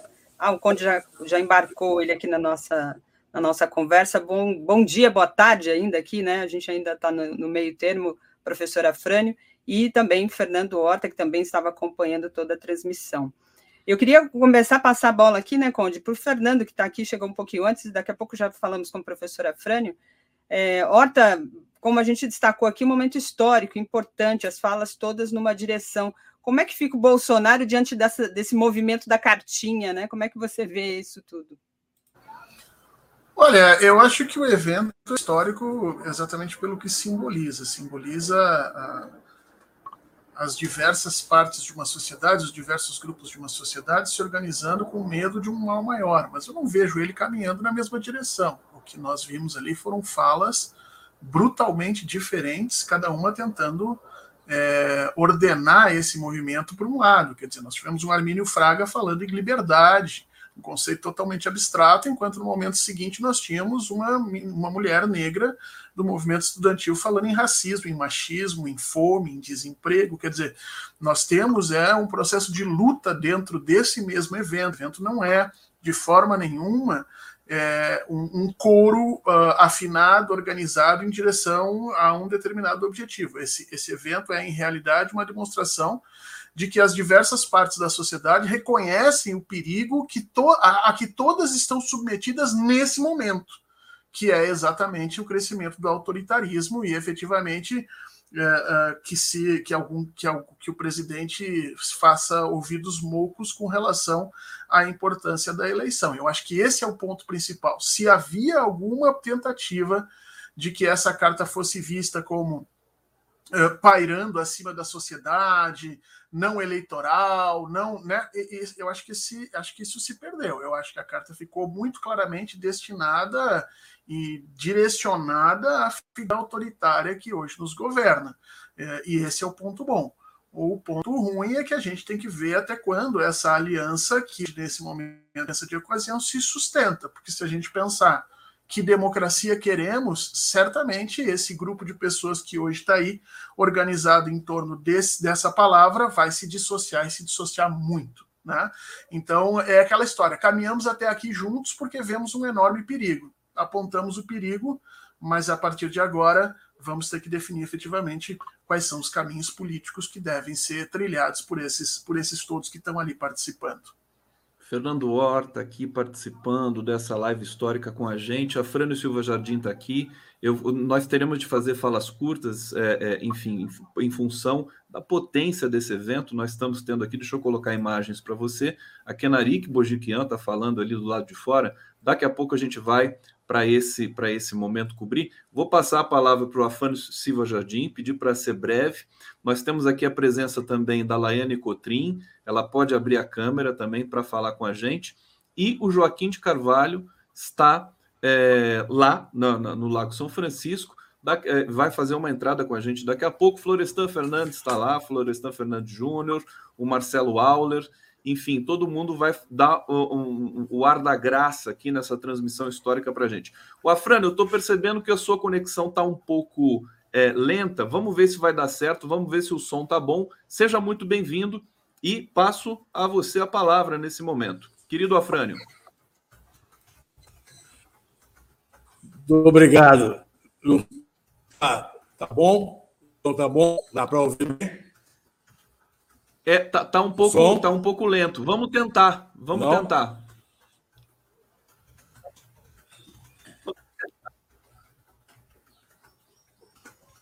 P pode falar, Fred. Posso falar? Pode falar. Vou ser rápido, vou ser breve. E, primeiramente, eu gostaria, até como forma de homenagem, mencionar aqui e lamentar a ausência do professor doutor reitor da Universidade de Santa Catarina, Luiz Carlos Cancelier, que foi perseguido pela equipe chamada Lava Jato e que perdeu em razão disso. Uma homenagem justa que deve ser feita, nunca devemos nos esquecer dele. É, é, é evidentemente que esse, esse evento propiciado pela carta, importante, relevante carta, tem eficácia, tem efeito, eu acho importante. Eu vejo assim como se fosse o, já que está na moda, né? Uma espécie de vacina preventiva, como toda ela é, em relação a uma apregoada aventura golpista, que eu nunca acreditei. Para mim é um breve. Nunca acreditei. Mas, de qualquer maneira, sempre bom haver essa, essa atenção especial, essa prevenção. Essa vacina poderíamos chamar de USP mensageiro, USP mensageiro, vamos chamar assim, parodiando aí algumas vacinas que estavam aí nos ajudando no combate à pandemia. E a sociedade hoje mais se conscientiza, estava um pouco adormecida, um pouco em letargia, um pouco desinteressada. Eu acho que esse evento vai sacudir um pouco, né? levantar e aprimorar algumas consciências que estavam um tanto quanto adormecidas. Eu acho que não é golpe, eu acho que as forças não embarcarão numa aventura, seria fracassada, evidentemente. Ela, ela sabe que nenhuma ditadura é eterna e que não teriam anistia novamente. E temos exemplos aí na América do Sul das consequências dessas aventuras. A sociedade, aquelas condições objetivas de 64, nenhuma está presente, seja nível interno, seja no nível externo. Hoje o mundo é diferente, a América do Sul é diferente. Não há mais o apelo ao combate à corrupção, etc. De modo que devemos ficar tranquilos, mas atentos. Acho que já esgotei o meu tempo. É essa a mensagem. Um abraço para todos e todas. Silva. Meu querido Afrânio Silva Jardim, sempre muito bom ouvi-lo. É, nós temos imagens aqui do lado de fora da faculdade, ali está o Belchior, Douglas Belchior falando, se não me engano, porque a imagem está um pouco embaçada. É, o Joaquim de Carvalho está tá pronto para entrar aqui. Se ele estiver nos ouvindo, já pode entrar, viu, Joaquim? É, enquanto, enquanto a gente te espera aqui, vou passar para a Daiane é, e para o Horta mais uma vez fazer alguma consideração aqui. Mais uma vez, sempre lembrando, estamos ao vivo pela TVT de São Paulo, pela TV 247 nós que temos o compromisso de combater o discurso de ódio, é, de trabalhar sempre em prol do Estado democrático de direito, esse pool aqui de veículos de transmissão de canais do YouTube e também a TVT de São Paulo, sobretudo a TV 247, deixando aqui o compromisso sempre alerta, sempre atento para combater o discurso de ódio e para combater também fake news que são espalhadas aí, que prejudicam demais é, o nosso Estado democrático de direito. Daiane. É, Conde, movimento aí fora, né, do lado de fora do Largo São Francisco, praça totalmente tomada, muita, muita gente, muitas lideranças.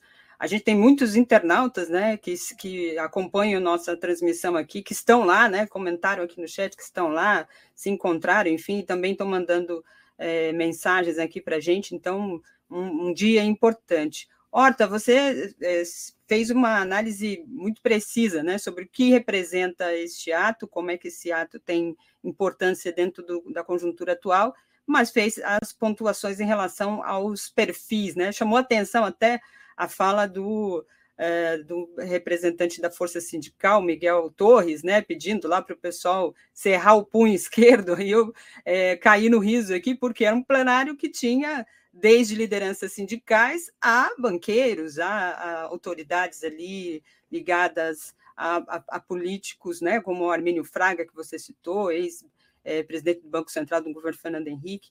Queria que você falasse um pouco disso é, para a gente, dentro deste tom que você nos trouxe, dessa análise que você nos trouxe, porque, ao mesmo tempo que isso tem um peso importante neste momento, ele traz essas nuances todas. Essas nuances que você nos aponta, essas contradições, possíveis contradições, elas são é, é de longo prazo, né? elas, elas não se resolvem rapidamente. E a gente tem um processo eleitoral aí. Isso representa o que para esse processo eleitoral, hein, Horta? Opa, deixa eu abrir o som. Houve ali, né? Um momento em que efetivamente nós tivemos no plenário uma tensão muito grande, quer dizer, professores, doutores, juristas que estão acostumados a uma determinada liturgia dos seus cargos, a determinados valores, defender determinados valores, serem instados, bate pronto a se levantar e tomar atitudes que são atitudes muito claramente de perfis é, é, de movimentos sociais de, de postura que talvez não fosse compartilhada por todos aqueles que estavam lá. Levantar a mão, cerrar o punho, serem chamados de companheiros. Esse foi um momento de tensão. Muitos ali certamente não gostaram daquilo, mas esse é a luta que a gente está vendo dentro desse movimento. E eu preciso que as pessoas aí entendam. Não é um movimento acabado, aliás, todos os movimentos sociais nós vemos essa posição, mas há uma, há uma disposição ali eh, de se colocar, de colocar os seus corpos, os seus conhecimentos, a sua vontade, o seu tempo contra esse autoritarismo que se organiza, mas não há muito claro quais os caminhos pelos quais isso vão ser feitos nos próximos, nos próximos, nas próximas semanas, nos próximos meses. E há, portanto, essa disputa por sentidos, essa disputa por ações, essa disputa por espaços, estamos vendo acontecer ao mesmo tempo em que o movimento está ali se processando.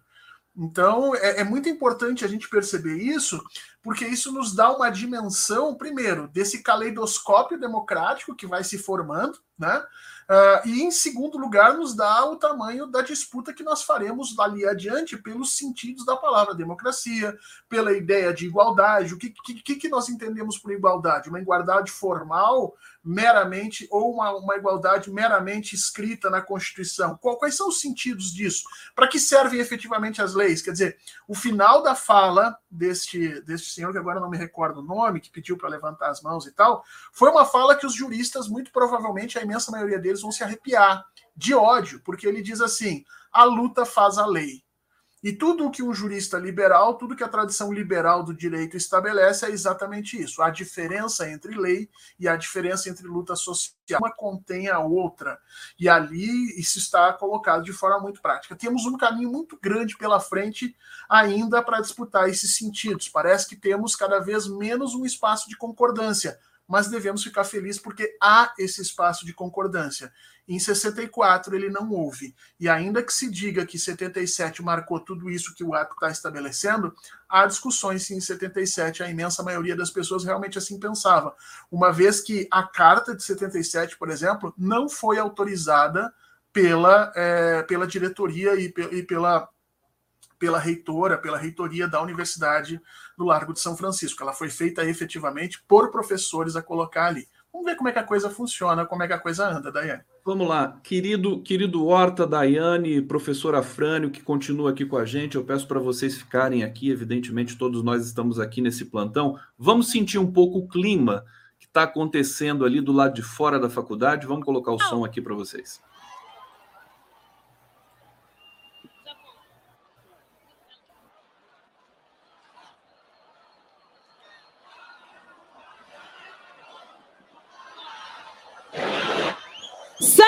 Salve, guerreiras e guerreiros! Meu nome é Simone Nascimento. Eu faço parte da coordenação nacional do Movimento Negro Unificado. Nós estamos aqui hoje na Carta aos Brasileiros em memória a Modo Catendê. Em memória a Luana Barbosa em memória a Marielle Franco. Em memória a Dom e Bruno. Corpos ceifados pelos ataques à democracia brasileira, ao ódio, ao racismo e à violência política. Nós também estamos aqui hoje por Cabula, por Messejana, por Paraisópolis, por Jacarezinho e tantos territórios que a democracia brasileira nunca se fez presente. Há 44 anos atrás, muito perto daqui, no Teatro Municipal, nascia o Movimento Negro Unificado. Na época, na ditadura civil militar, Negras e negros se rebelaram contra o fechamento do regime, quando manifestações eram proibidas, porque a população negra, porque a população brasileira estava sendo assassinada. Para que o regime fosse reaberto, muitas e muitos dos meus mais velhos deram as suas vidas para que fosse possível construir a Constituição de 88. E é por isso que nós estamos aqui, porque a liberdade é uma luta constante.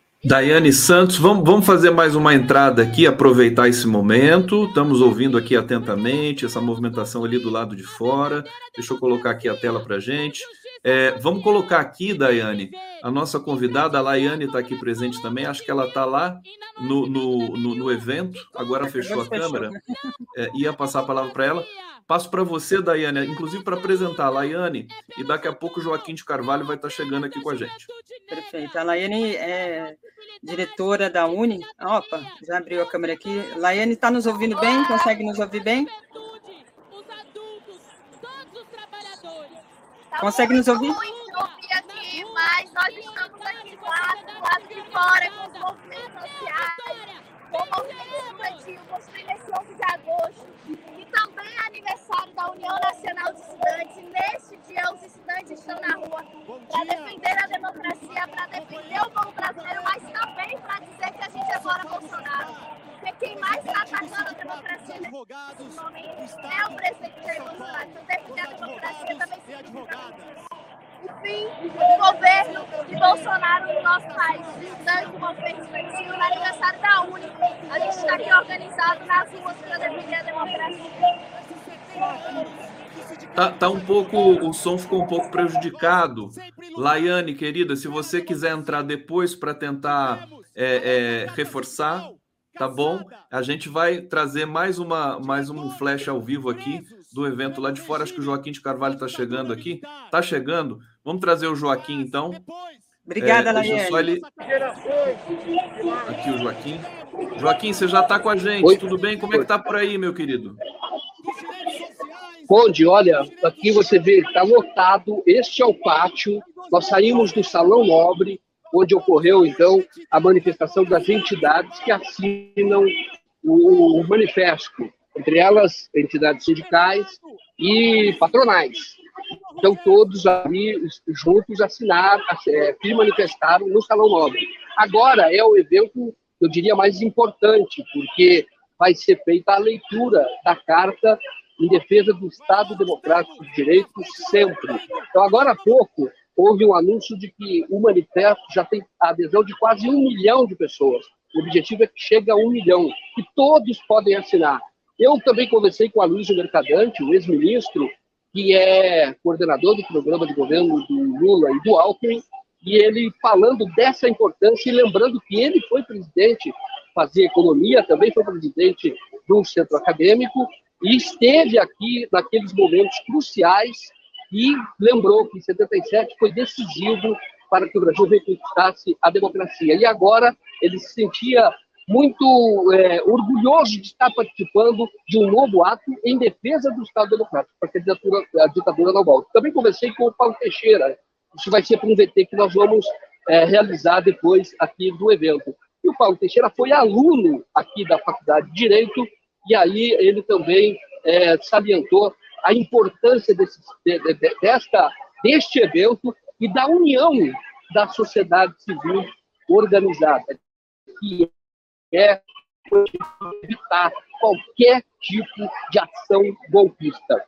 Daqui a pouco vai ser feita a leitura, vocês viram lá o evento preparado, as pessoas já estão ali, depois aquelas cadeiras vão ser ocupadas pelas é, estudantes mais antigos, vão ser ocupados por dirigentes da USP, da Faculdade de Direito, então será feita a leitura do manifesto, também terá a leitura do manifesto é, do Centro Acadêmico 11 de agosto, é, também em defesa da, da, do Estado Democrático de Direito, e lembrando de várias lutas que houve aqui, neste local, neste pátio, é, aqui onde estudou Castro Alves, poeta Álvaro de Azevedo, o abolicionista Luiz Cama, e muitos outros. Então, neste mesmo pátio, onde já ocorreram manifestações naquela época, que era contra a, a, pela abolição dos escravos, contra a escravidão, contra até o império, houve manifestações aqui, pela República, hoje é palco de uma nova, é, de um novo ato importantíssimo que certamente vai marcar a história do, do Brasil. Lembrar que é, essa solenidade será transmitida em várias universidades.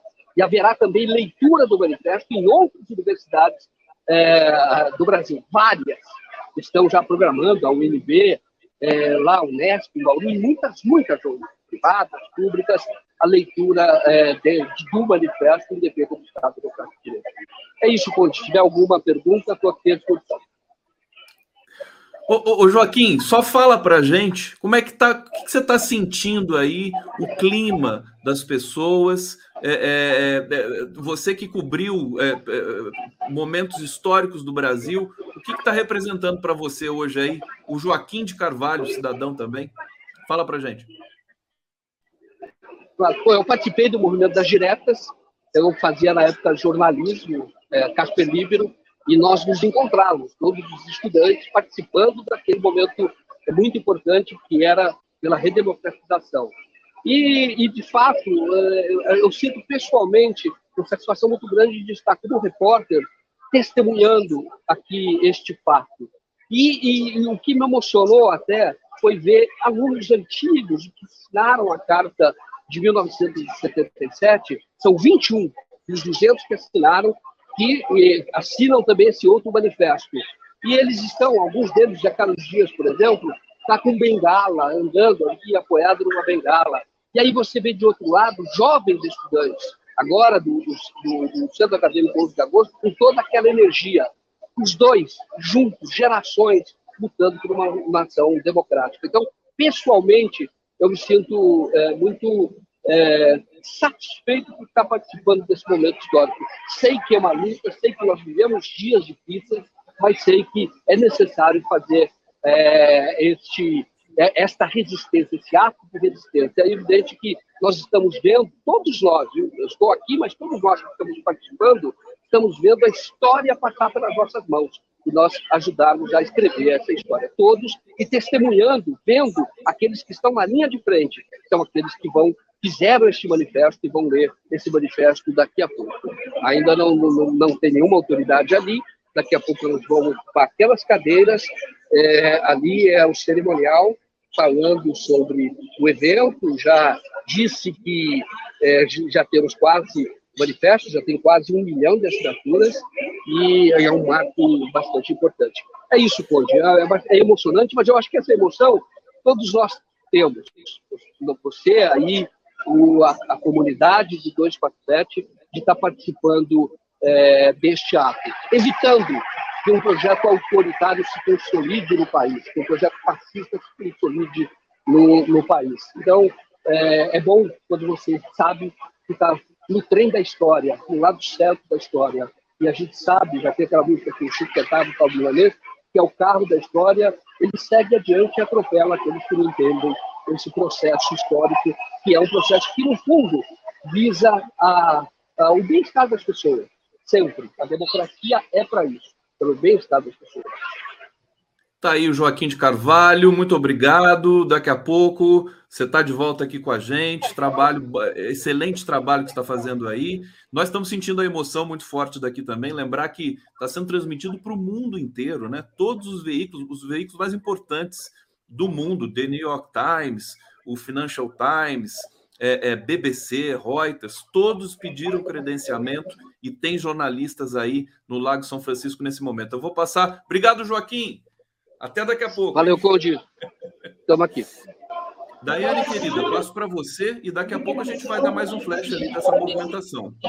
O, o Conde, a Joaquim citou, né, manifestações como essa estão ocorrendo em outras universidades. Vou trazer aqui um vídeo lá do Rio de Janeiro, feito pela nossa querida é, Regina Zappa, é, com lideranças lá, ela está mandando vários vídeos, ela e a Daphne já fazendo um agradecimento aqui, mas tem uma entrevista feita lá no ato no Rio de Janeiro, na PUC, com Otávio Costa, presidente da ABI. Vou colocar aqui na tela. Hoje estamos aqui na PUC, Rio de Janeiro, para a leitura da carta pela democracia e eu estou aqui com o presidente da Associação Brasileira de Imprensa, Otávio Costa, e ele vai falar um pouquinho, vai mandar um recado aqui para a comunidade 247.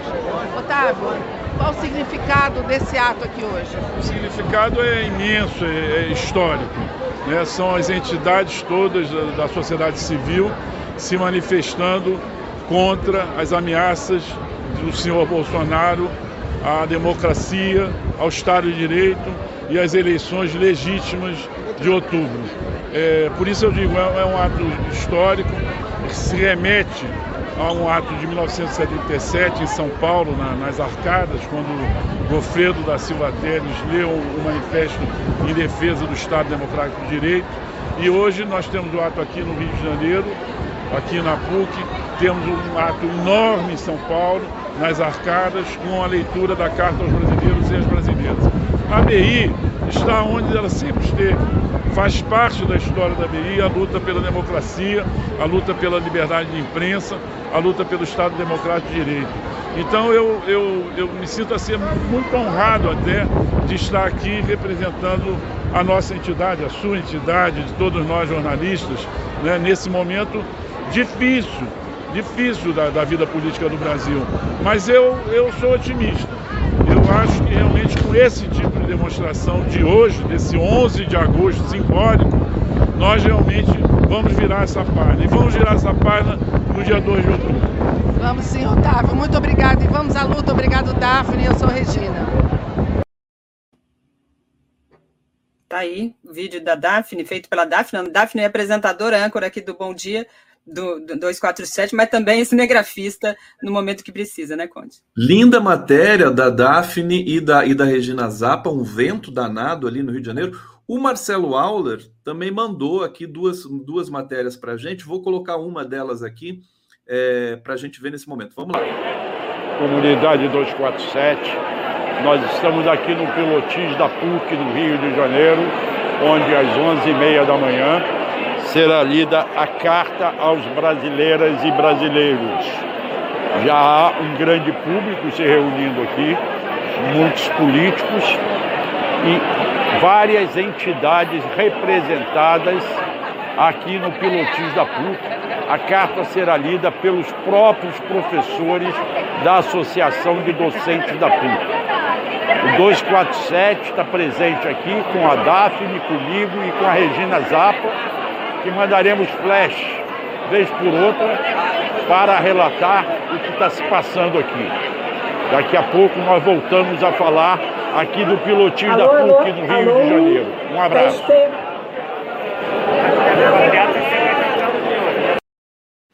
Está aí nosso querido Marcelo Auler. Nós temos uma movimentação já mais intensa aqui.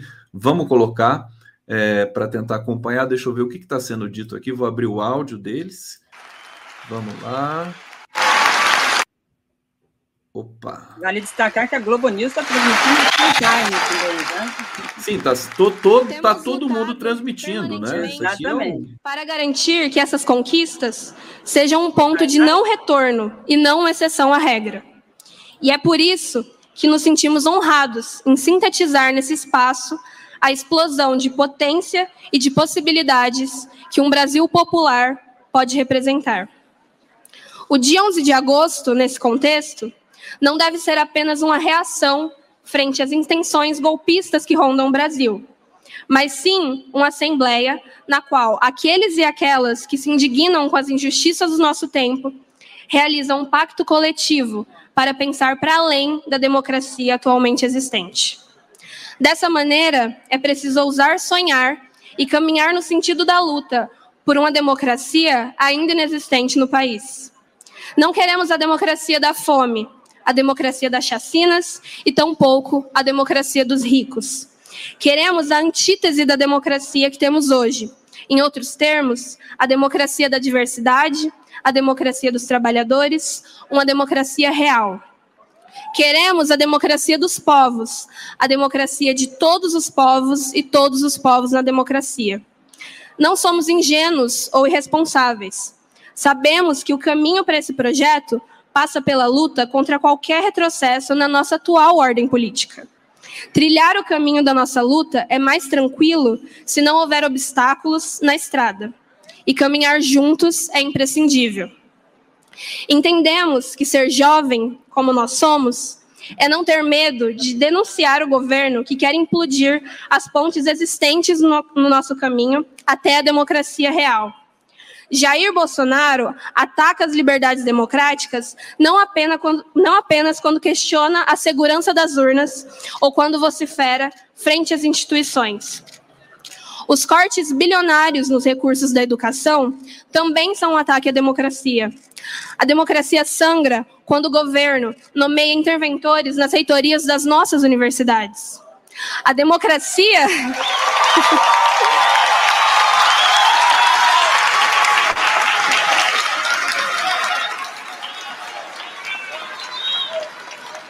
A democracia é sequestrada quando faltam vacinas, quando, em meio ao crescimento do desemprego e da desigualdade social, não há taxação de grandes fortunas.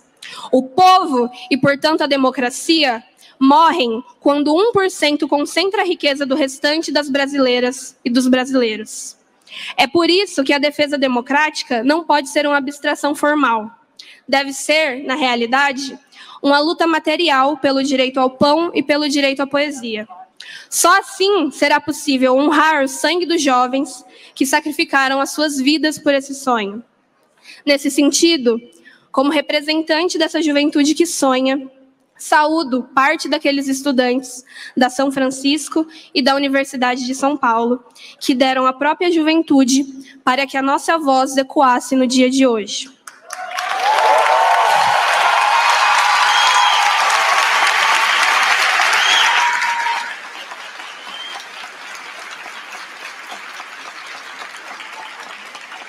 Arno Reis, presente. Henrique Sintra Ferreira, presente. Vânio José de Matos, presente. João Leonardo da Silva Rocha, presente. Alexandre Vanucci Leme, presente. Em nome de todos eles, conclamamos: ditadura nunca mais.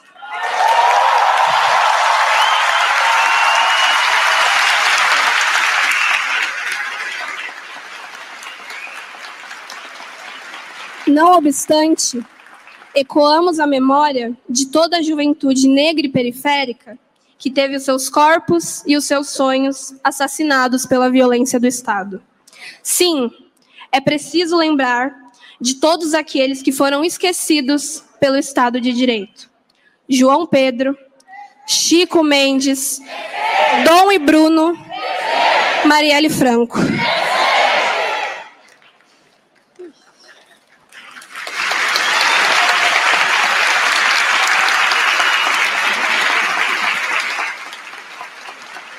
Neste ato histórico, pisamos no mesmo terreno sobre o qual Luiz Gama aprendeu a lutar por um país sem reis e sem escravos.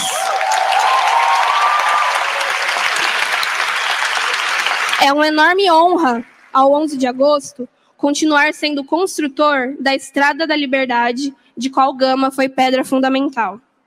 Como afirmou outro mestre negro, originado pelos Brasis presentes no Brasil, uma palavra puxa a outra, uma ideia traz a outra, e assim se faz um livro, um governo ou uma revolução. É com esse espírito de luta que iremos derrotar o ódio, que barraremos o fascismo nas urnas e nas ruas. Fazemos o chamado a cada estudante brasileiro: estejam em alerta, preparados e fortes. Ocuparemos as ruas em defesa das liberdades democráticas e dos nossos direitos. É por meio do sonho da juventude que a flor da democracia rasgará a rua. Viva a juventude, os estudantes e o movimento estudantil. Muito obrigada.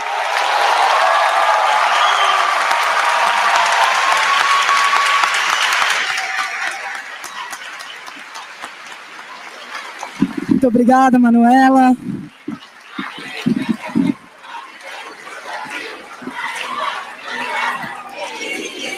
Só deixar registrado aqui que, que momento emocionante, né, gente? Está aqui, olha, o Vinícius Carvalho já, já se somou a nós aqui.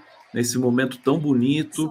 É, é, realmente está de arrepiar. Acho que eu nunca vivi um momento tão bonito é, no Brasil. Vinícius, seja bem-vindo. É, dá uma saudação para a gente aí. O que você está achando desse evento, meu querido? Não, bom dia a todas e todos. Bom dia ao Fernando Horta. Um prazer estar aqui, o Fernando Horta, de novo, né? Muito tempo que a gente não faz uma, uma conversa, uma resenha. É um prazer imenso. As pessoas me cobram muito. Quando é que você vai conversar com o Horta de novo? Bom dia ao Conde, bom dia Daiane, bom dia a toda a comunidade TVT 247, todas as redes que estão transmitindo ao vivo. Conde, é, ontem eu não, ontem eu não estava tão otimista não. E agora vendo a quantidade Vinícius, de... desculpa, eu só, eu só vou pedir agora, porque justamente agora o Celso Campilongo está falando. Vamos deixar lá, daqui a pouco a gente volta aqui para a nossa roda aqui. Vamos lá. escola que eu tenho a honra de dirigir. Falar para um território estes, estes que estão pisando aqui no pátio e os outros que estão pisando aqui no largo, vale lembrar, como hoje é dia 11 de agosto, dia de criação dos cursos jurídicos no Brasil, dia de instituição da cidadania entre nós, porque é com o direito que se institui a cidadania. Ser cidadão é sinônimo de ter direitos. Isso significa o dia 11 de agosto. As duas primeiras escolas criadas no Brasil foram a do Recife, que antes funcionava em Olinda, depois mudou-se para o Recife, e a nossa, a do Largo de São Francisco. As duas mais antigas, duas co-irmãs. E vi aqui muitos colegas da Universidade Federal de Pernambuco, a qual pertence a Faculdade de Direito, uh, de 1827, como a nossa, a nossa co-irmã, aqui presentes. Eu saúdo a todos os professores, estudantes, advogados formados em uh, Pernambuco, pela presença e pela solidariedade com este ato. Mas nós temos uma diferença com a nossa querida co-irmã. Nos possibilitou a história que em todo o vasto território nacional, o espaço que vocês pisam seja o único, o único no Brasil inteiro, onde se estuda, se cultiva e se respeita o direito há 195 anos. Vocês estão pisando um território sagrado.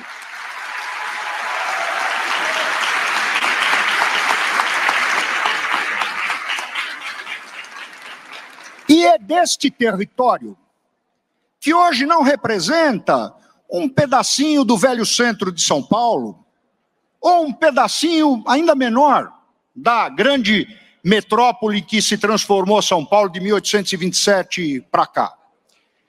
Este é um território sagrado, hum, porque representa o respeito ao direito no Brasil.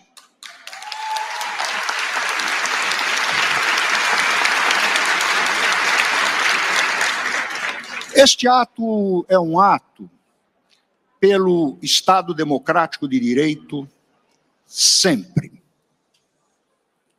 O que significa isto? O que é o Estado Democrático de Direito sempre? Ontem, ontem à noite, uma colega do Rio de Janeiro, professora da Universidade Federal do Rio de Janeiro, foi diretora da Universidade Federal do Rio de Janeiro e que veio a São Paulo especialmente para assistir o ato representando a Faculdade de Direito da Universidade Federal do Rio de Janeiro, me dizia o seguinte: Celso, você não acredita, a escola onde estuda o meu sobrinho suspendeu as aulas de amanhã no horário da leitura da carta às brasileiras e aos brasileiros, para que os alunos do colégio possam escutá-la.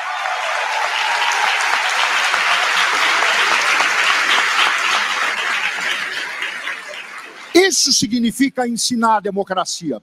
Isso significa praticar a democracia. Isso significa, hein, para que ninguém se esqueça, isso significa ditadura nunca mais. E para que jamais aconteça. Isso significa Estado democrático de direito já. Estado democrático de direito já. Estado democrático de direito tem muitas definições, nós podemos dar uma uma destas muitas sintética. Hum?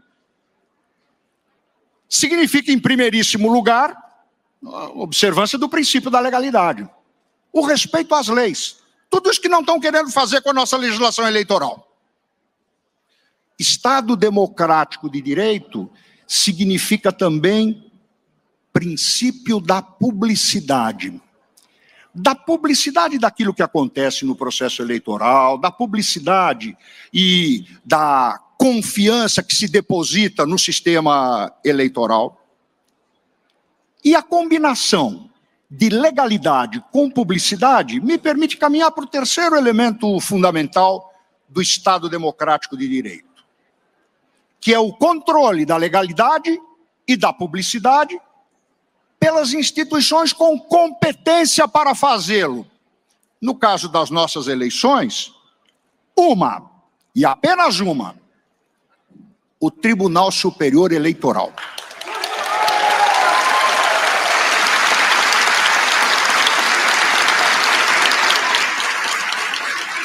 O resto é gente sem competência jurídica e sem competência moral para se intrometer no processo eleitoral brasileiro.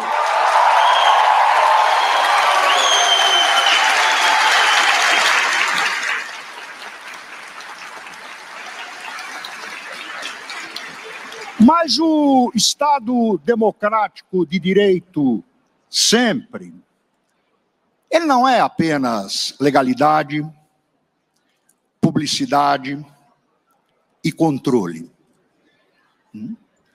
Por trás desta ideia, existe uma outra regra. Uma outra regra absolutamente indispensável para o mundo do direito e também para o mundo da política. Num Estado democrático de direito, o direito controla e dosa o uso da força. A única força que pode dizer algo a respeito do processo eleitoral brasileiro é a força do eleitor, é a força do brasileiro e de ninguém mais. Muito obrigado.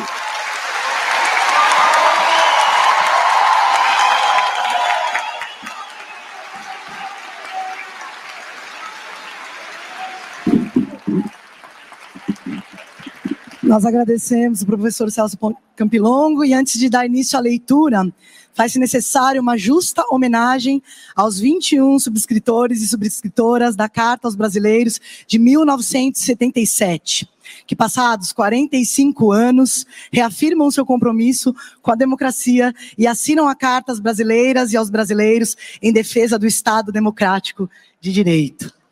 Saudamos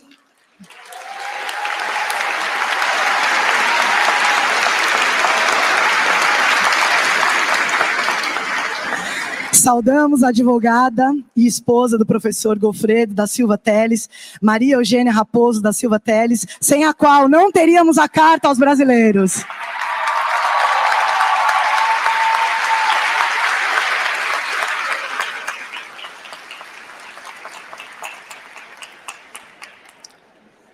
A sociedade civil também esteve presente na Carta de 77 e com muita honra contamos também agora com a adesão de Marcelo Duarte de Oliveira, o padre Agostinho, que reafirma seu compromisso de vida com a democracia e os direitos humanos.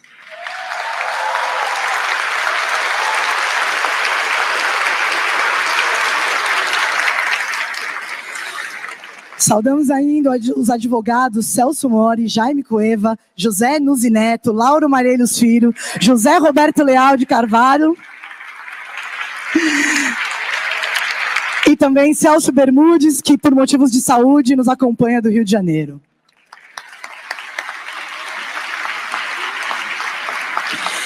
Sem a advocacia não há Estado democrático.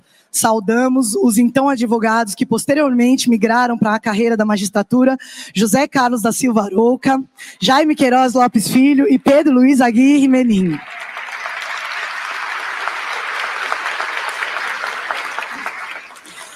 A resistência ao regime militar deve muito a Márcia Ramos de Souza e Luiz Eduardo Greenhal.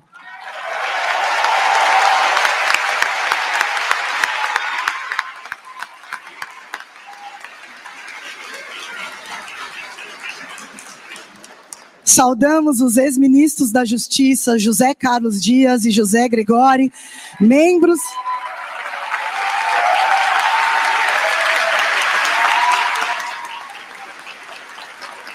Membros da Comissão Arnes, entidade cuja trajetória se confunde com a defesa da democracia e direitos humanos no Brasil.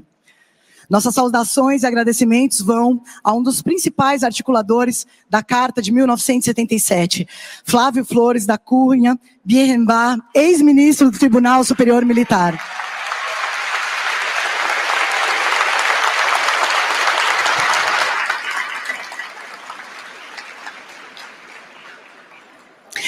Saudamos ainda os professores dessa casa, Erasmo Valadão França, Fábio Conder Comparato. José Afonso da Silva, nosso constitucionalista.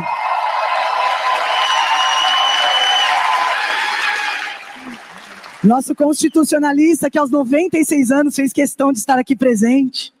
E Miguel, e Miguel Reale Júnior,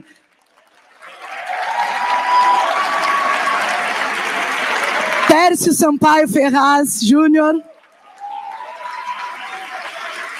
Todos mestres no ensino do direito e, sobretudo, no exemplo de vida. Saudamos ainda todos brasileiros e brasileiras que em 77 tiveram a coragem de se posicionar e assinar a carta aos brasileiros e que já não estão entre nós, de corpo presente, mas seguem conosco em seu compromisso com o Estado democrático de direito. Evocamos todos na pessoa do professor Dalmo de Abreu Dalari.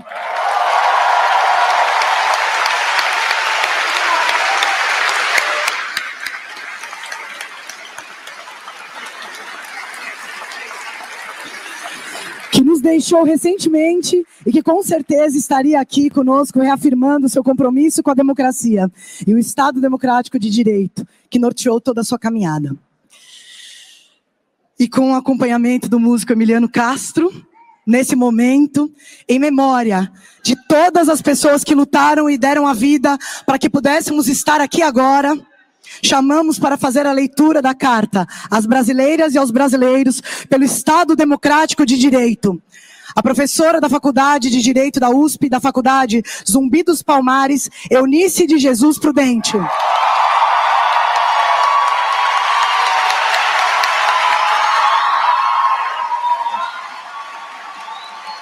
Esse aqui, Eunice.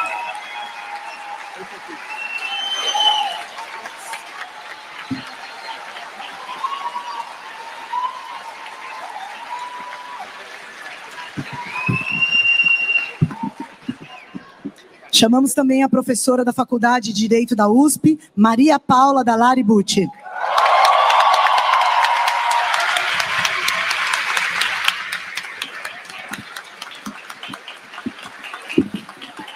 Obrigada.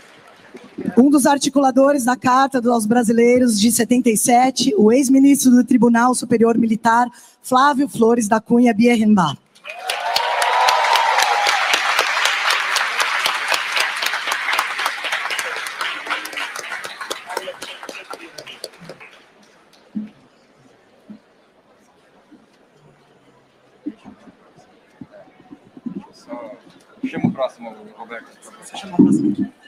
E chamamos também a professora e vice-diretora da Faculdade de Direito da USP, Ana Elisa Liberatore Silva Bechara.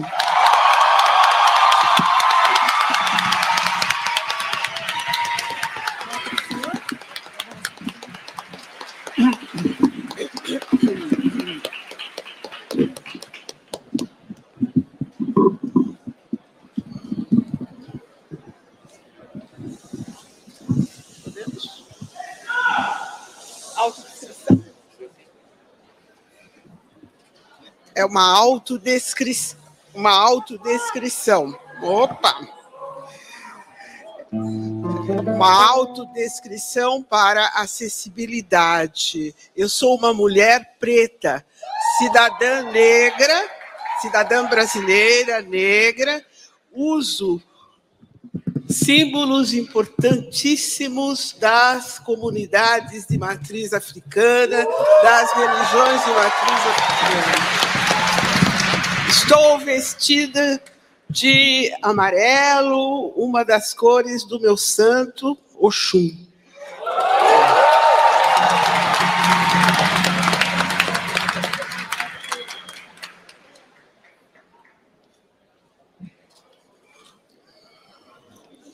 Eu sou Maria Paula Dalaribucci e faço também a minha autodescrição para que aqueles que não puderem me ver façam ideia de quem eu sou. Eu sou uma mulher branca, de ascendência italiana, estou vestindo um blazer amarelo, um colar de pérolas e uso óculos.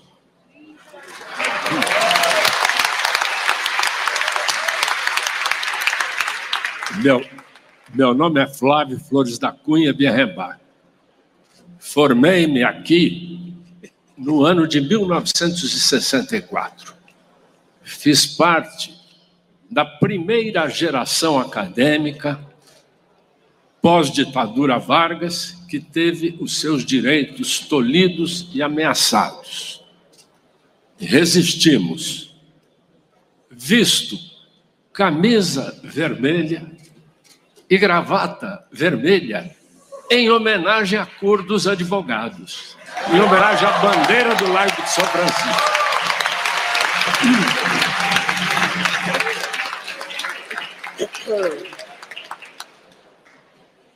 Eu sou Anelisa Bechara e para as pessoas que não me podem ver, eu sou uma mulher morena, descendente de italianos, negros e índios, e estou vestida com um blazer branco e uma calça branca.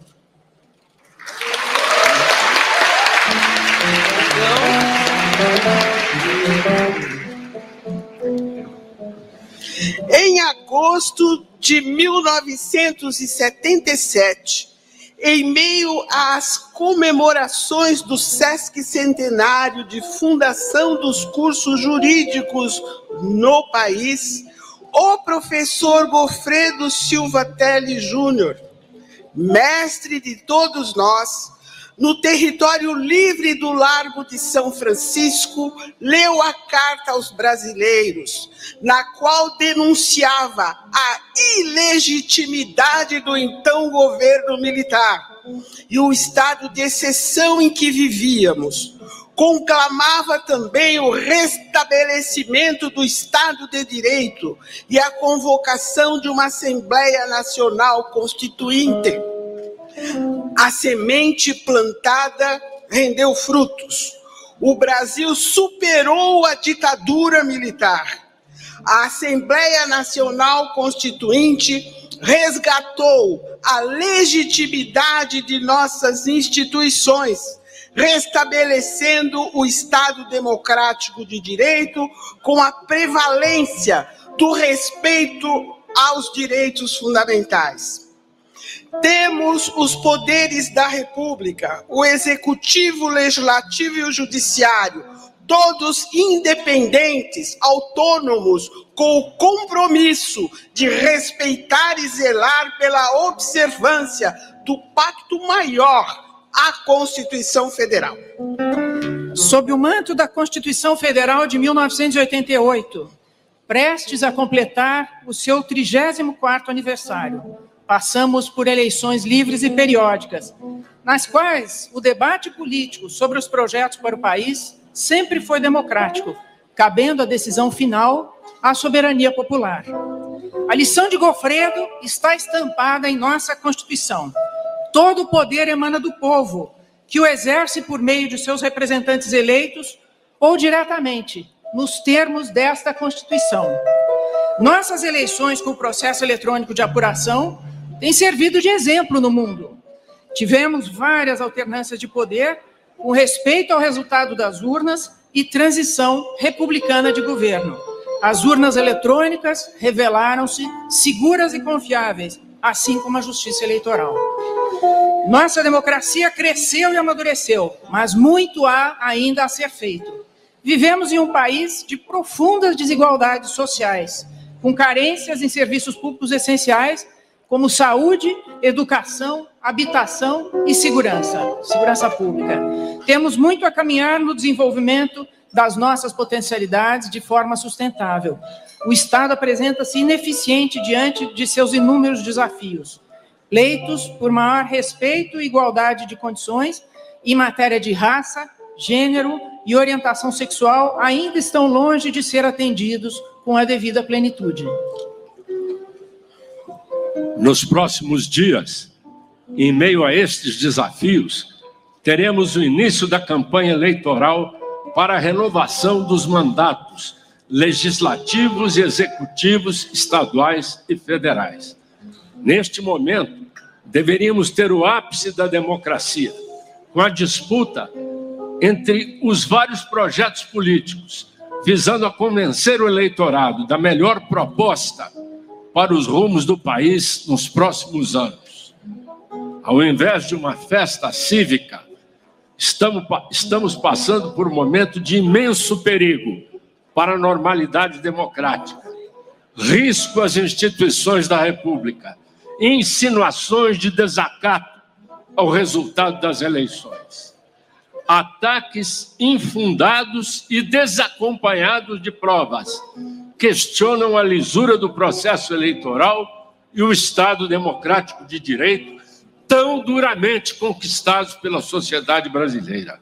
São intoleráveis as ameaças aos demais poderes e setores da sociedade civil e a incitação à violência e a ruptura da ordem constitucional. Assistimos recentemente desvarios autoritários que puseram em risco a secular democracia norte-americana. Lá, as tentativas de desestabilizar a democracia e a confiança do povo na lisura das eleições não tiveram êxito. Aqui também não terão.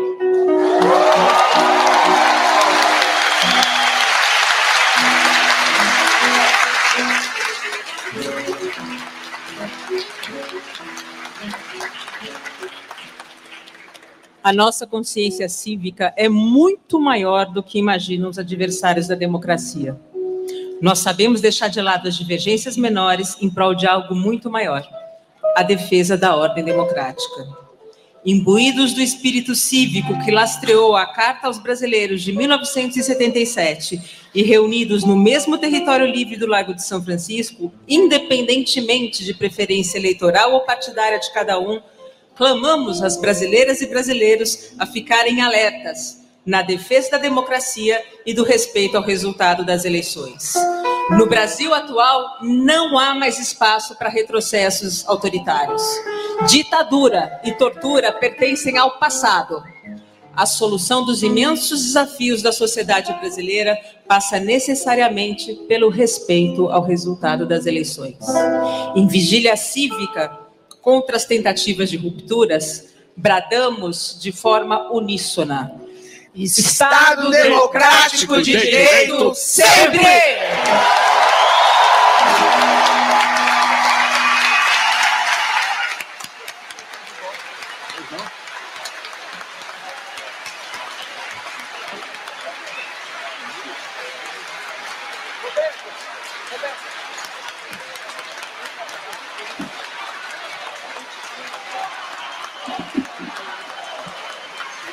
Esse.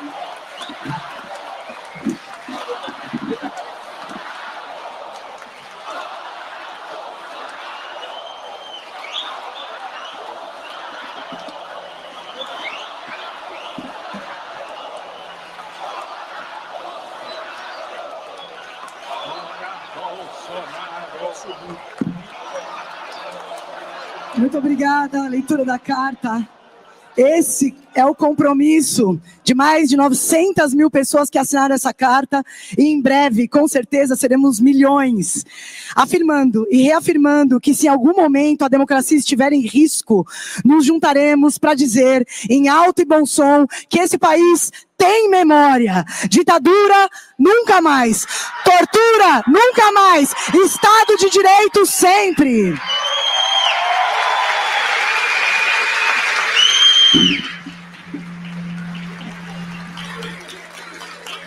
E para finalizar o nosso ato, convidamos o Coralusp, 11 de agosto, com a regência do maestro Eduardo Fernandes, para a execução do hino nacional, contando com a participação de todas as pessoas presentes.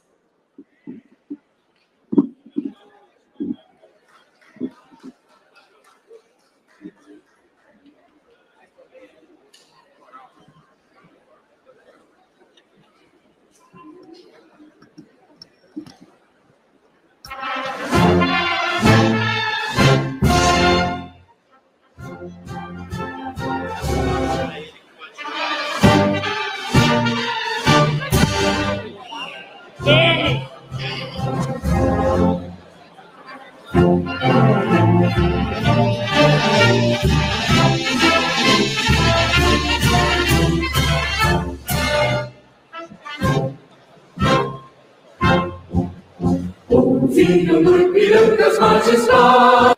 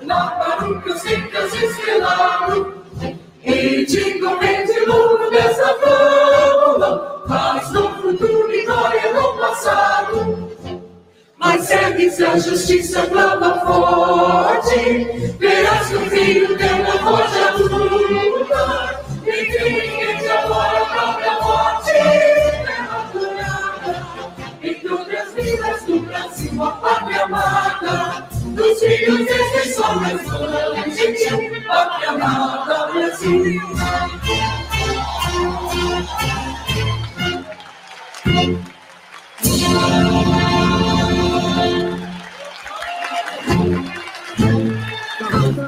Brasileiras e aos brasileiros em defesa do Estado democrático de direito. Em agosto de 1977, em meio às comemorações do sesquicentenário de fundação dos cursos jurídicos no país, o professor Gofredo da Silva Teles Júnior mestre de todos nós, no território livre do Largo de São Francisco, leu a carta aos brasileiros, na qual denunciava a ilegitimidade do então governo militar e o estado de exceção em que vivíamos. Conclamava também o restabelecimento do Estado de Direito e a convocação de uma Assembleia Nacional Constituinte. A semente plantada rendeu frutos. O Brasil superou a ditadura militar. A Assembleia Nacional Constituinte resgatou a legitimidade de nossas instituições, restabelecendo o Estado democrático de direito com a prevalência do respeito aos direitos fundamentais. Temos os poderes da República: o executivo, o legislativo e o judiciário, todos independentes, autônomos e com compromisso de respeitar e zelar pela observância do Pacto Maior, a Constituição Federal. Sob o manto da Constituição Federal de 1988, prestes a completar seu 34º aniversário, passamos por eleições livres e periódicas, nas quais o debate político sobre os projetos para o país sempre foi democrático, cabendo a decisão final à soberania popular. A lição de Gofredo está estampada em nossa Constituição. Todo o poder emana do povo. Que o exerce por meio de seus representantes eleitos ou diretamente, nos termos desta Constituição. Nossas eleições, com o processo eletrônico de apuração, têm servido de exemplo no mundo. Nós tivemos várias alternâncias de poder com respeito aos resultados das urnas e transições republicanas de governo. As urnas eletrônicas revelaram-se seguras e confiáveis, assim como a justiça eleitoral. Nossa democracia cresceu e amadureceu. Mas muito ainda há de ser feito. Vivemos num país de profundas desigualdades sociais, com carências em serviços públicos essenciais como saúde, educação, habitação e segurança pública. Temos muito a caminhar no desenvolvimento das nossas potencialidades econômicas de forma sustentável.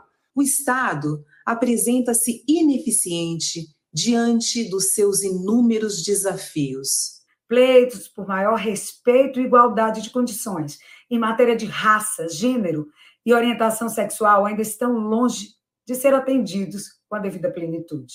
Nos próximos dias, em meio a esses desafios, teremos o início da campanha eleitoral para a renovação dos mandatos dos legislativos e executivos estaduais e federais. Neste momento, deveríamos ter o ápice da democracia com a disputa entre os vários projetos políticos visando convencer o eleitorado da melhor proposta para os rumos do país nos próximos anos. Ao invés de uma festa cívica, estamos passando por um momento de imenso perigo para a normalidade democrática. Risco às instituições da República e insinuações de desacato ao resultado das eleições. Ataques infundados e desacompanhados de provas questionam a lisura do processo eleitoral e o Estado democrático de direito, tão duramente conquistado pela sociedade brasileira.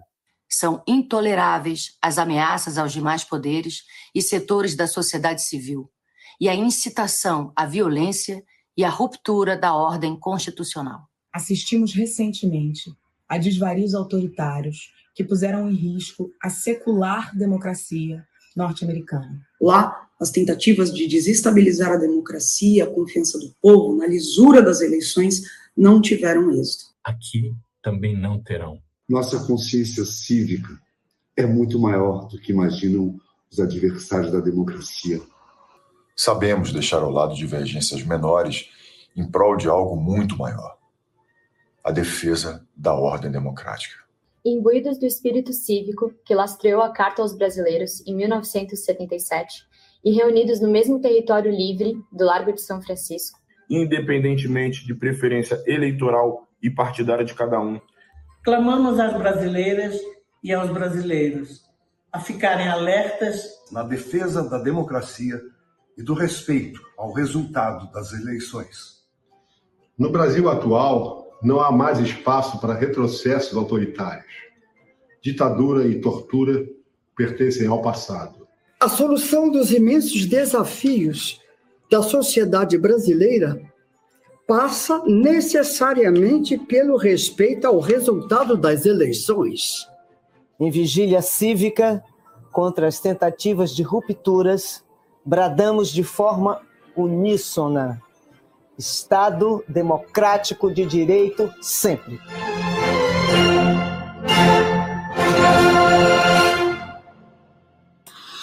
Tá aí, tá difícil segurar a emoção aqui, porque é um evento absolutamente importante, essencial para o Brasil. Acho que estava faltando isso, né?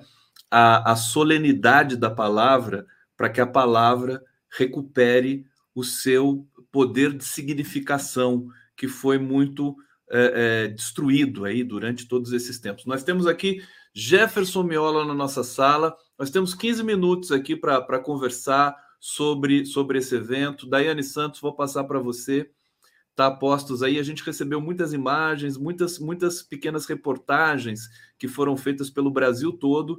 Não vai dar tempo de passar todas, mas na medida do possível a gente vai colocar algumas imagens ainda aqui para vocês e ouvir os nossos convidados, Vinícius Carvalho, historiador, e o Jefferson Miola, nosso articulista aqui do, do, do 247. Querida Dai, passo para você. É, foi, foi um ato. Lá de fora foi mais forte, acredito, é, na minha avaliação, acredito que os demais também concordem um pouco com isso, as falas mais contundentes numa direção.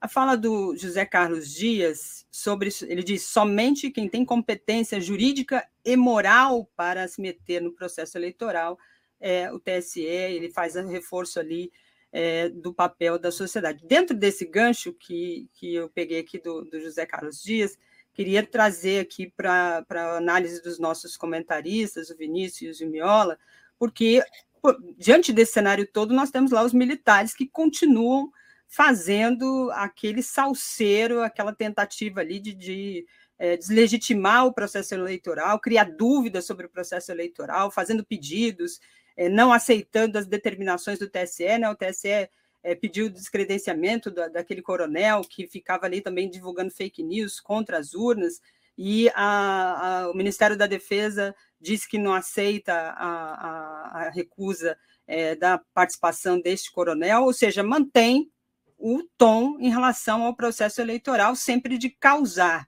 Eu falei essa semana aqui justamente sobre isso, dizendo: olha, está na hora de alguém dar um basta nessa conduta dos militares, porque está ultrapassando todos os limites. Este ato consegue fazer isso? A minha pergunta vai nessa direção. Vou voltar para o Vinícius primeiro, que começou a falar antes com a gente e acabou sendo interrompido. Então, é, boa tarde, né? Ia dar bom dia, é um prazer estar aqui com, com o Jefferson, com a Daiane, com o Conde. Eu acho que não, eu acho que esse ato ele é muito importante, muito simbólico, mas eu acho que já, nós já estamos vivendo num Brasil que ele caminha para uma, uma um perfil de segregação é, um pouco estranho e perigoso. Não é, eu não estou querendo dizer aqui que é, vai ter golpe, etc. Não é isso, não estou acreditando nisso. Mas, assim, a insubordinação dos militares, primeiro que ela já vem de muito tempo. É, infelizmente, as Forças Armadas no Brasil, ela, elas operam numa realidade paralela à vida civil e à nossa sociedade civil. Isso já é de décadas, não é de agora. E, obviamente, o que podem ser. É, é, é, pode ter oposição dentro? Pode. Mas o que acontece é que o, que o que nós vemos é que, desde o início do governo Bolsonaro, as Forças Armadas são sim comprometidas com as ideias do Bolsonaro, por mais absurdas que sejam. Foram, inclusive, durante a pandemia. E agora, em, na, em relação às urnas, é, o que a gente vê é que, mais do que nunca, elas estão comprometidas com o bolsonarismo totalmente. Agora, o que o ato de hoje, se o ato de hoje tem o poder de parar, parar esse ímpeto das Forças Armadas, sinceramente, eu acho que não, não tem. Porém, contudo, todavia, eu também não acho que as Forças Armadas é, têm hoje esse poder praticamente autocrata de conseguir, enfim, definir ou de dar, é, de definir o que vai acontecer ou não nas eleições brasileiras. Vinícius Carvalho aqui conosco nesse momento, aqui nos momentos finais aqui nessa transmissão histórica. Jefferson Miola, queremos ouvi-lo. Qual o seu balanço desse, desse momento histórico que a gente acabou de ver? Antes de nada, bom dia a ti, Gustavo, a Daiane, ao Vinícius.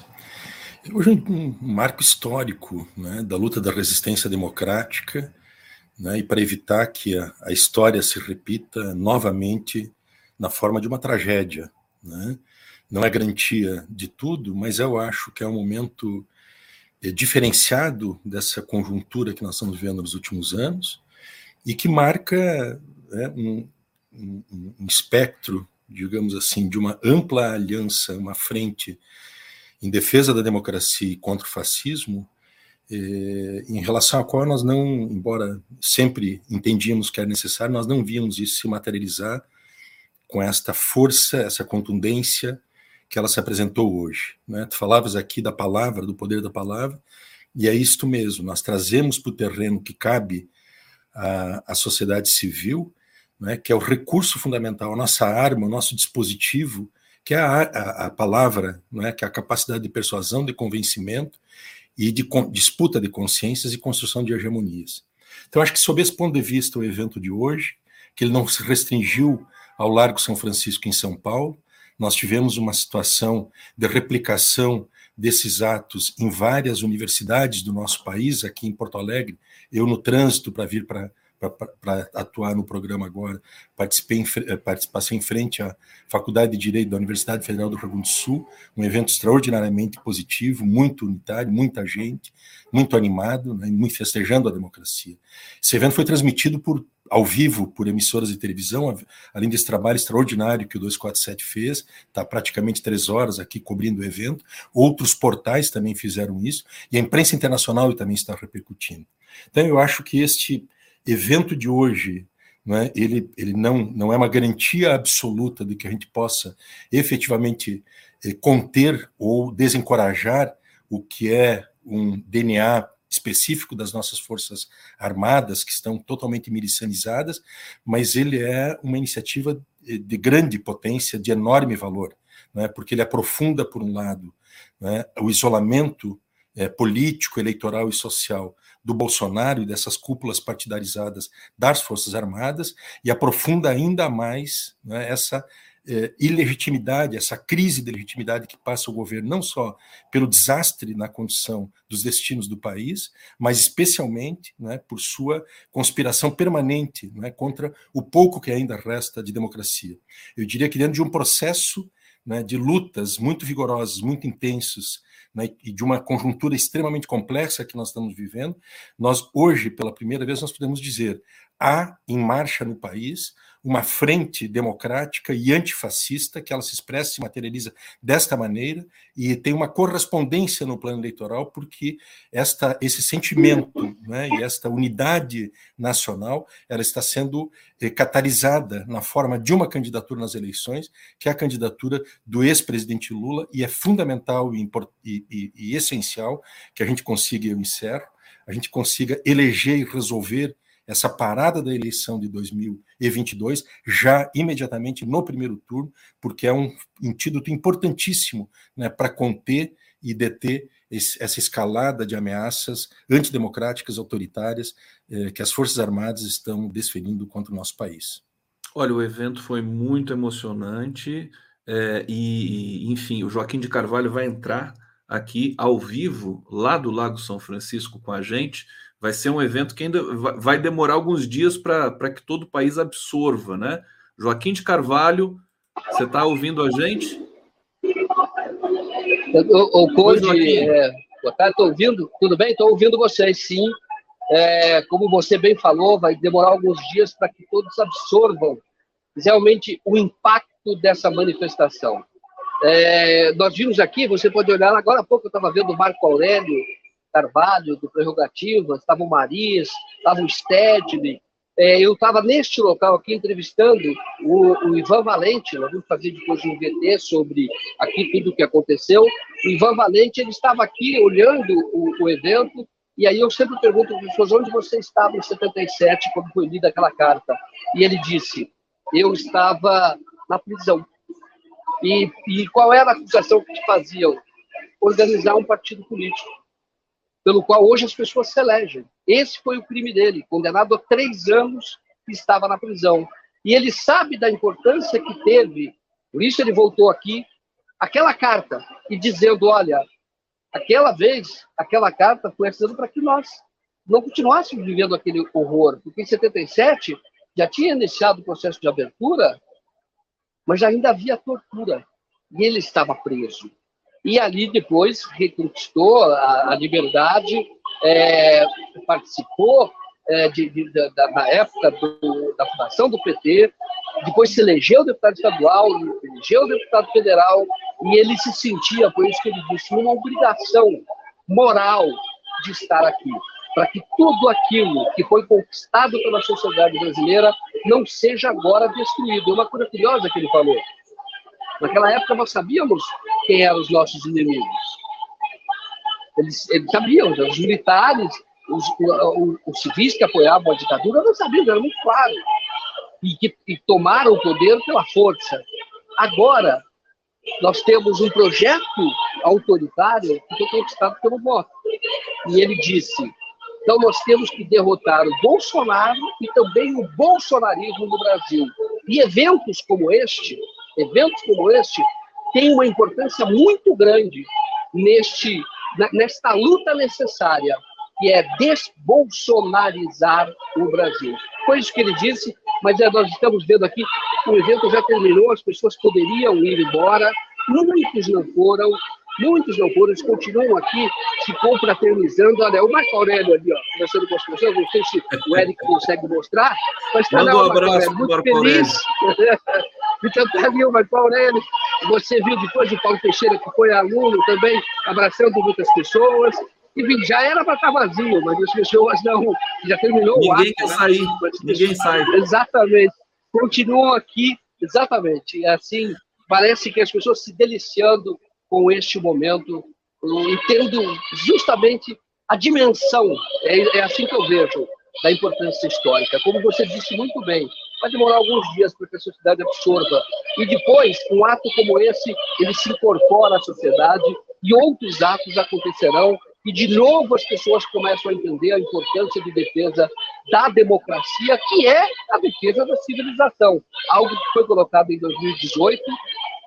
Nós alertamos, você alertou, onde eu, eu ouvi a voz, eu não estou vendo, mas acho que é do Jefferson Viola, também todos os outros. Você vai alertar agora, é um processo de barbárie. E muitos não ouviram. Hoje, alguns que votaram no Bolsonaro estavam aqui também. Entidades que apoiaram, como a Fiesp, apoiou, apoiou o golpe em 2016, também estava aqui, Febraban, e também o Sindicato dos Trabalhadores, todos eles. E eu conversei depois por telefone com o Miguel Torres, que fez a manifestação é, que teve mais, é, vou chamar, impacto ali no Salão Nobre, quando ele pediu que todos dessem as mãos, e todo mundo deu a mão, falando da sociedade civil organizada jamais será vencida, foi isso que ele disse. E depois disso, eu falando com ele, ele saiu para Bauru, ele disse, olha, estou lá para participar de uma negociação salarial. Então, ele dizendo o seguinte, sentaremos em, em lados opostos, mas na democracia é uma luta de todos, porque sem democracia, nem mesa de negociação nós conseguimos. Por isso que é importante. Achei bacana a fala dele, que é da Força Sindical, que é o Miguel Torres, presidente do Sindicato de São Paulo, que disse isso. Hoje acho que me estendi muito, eu sei que vocês estão, já, já, já um horário meio apertado, mas estou aqui e continuo aqui se precisar para nós fazermos outras entradas. Meu querido Joaquim de Carvalho, a elegância do Joaquim de Carvalho lá, todo, todo credenciado. Obrigado, Joaquim. Um abraço. Nós vamos, vamos repercutir muito isso depois. Olha, gente, Obrigado. Deixa, eu, deixa eu avisar vocês aqui. Abraço, querido. Obrigado. Esse é o Joaquim de Carvalho, nosso jornalista, nosso repórter especial. Olha, o, o Marcelo Shoa chegou aqui, eu vou colocar na tela, mas nós temos aqui três minutos para encerrar essa transmissão. Para, nós temos de encerrar ali com a TV aberta, tem a programação que vai chegar na sequência. Eu já vou agradecer e me despedir de todos aqui. Foi uma transmissão histórica, fantástica, emocionante. Esse Fora Bolsonaro no final, a gente vai comentar muito isso depois, foi espetacular. Daiane, passo para você e depois nossos convidados aqui, o Marcelo que chegou agora, um minuto para cada aí para a gente encerrar. É isso, foi um evento importante. Vamos passar para os nossos convidados aqui para a gente já ir caminhando para o encerramento. Vamos, vamos lá, então. Na sequência, é... Marcelo, Vinícius e Jefferson. Bom, então, é, mandar logo um abraço desde já para a nossa comunidade 247, um, minhas felicitações a todos aqui da, que compõem o programa. Quero dizer que, infelizmente, não assisti o ato em São Paulo, tentei assistir da NTT Trau ao vivo, mas não consegui. Vou assistir agora, mas estou rouco, porque vim de um ato muito, muito impactante em Fortaleza. Fizemos história também aqui, é um ato realmente que vamos, vamos distribuir as imagens, os vídeos na, nas redes sociais, as fotos, e segue. Né? Fortaleza começou a leitura na Faculdade de Direito, seguiu encaminhada para a, a reitoria e milhares de pessoas. Eu estou aqui é, com a minha blusa, agora já troquei de roupa, já tomei meu banho, tá aqui a minha blusa, ditadura nunca mais.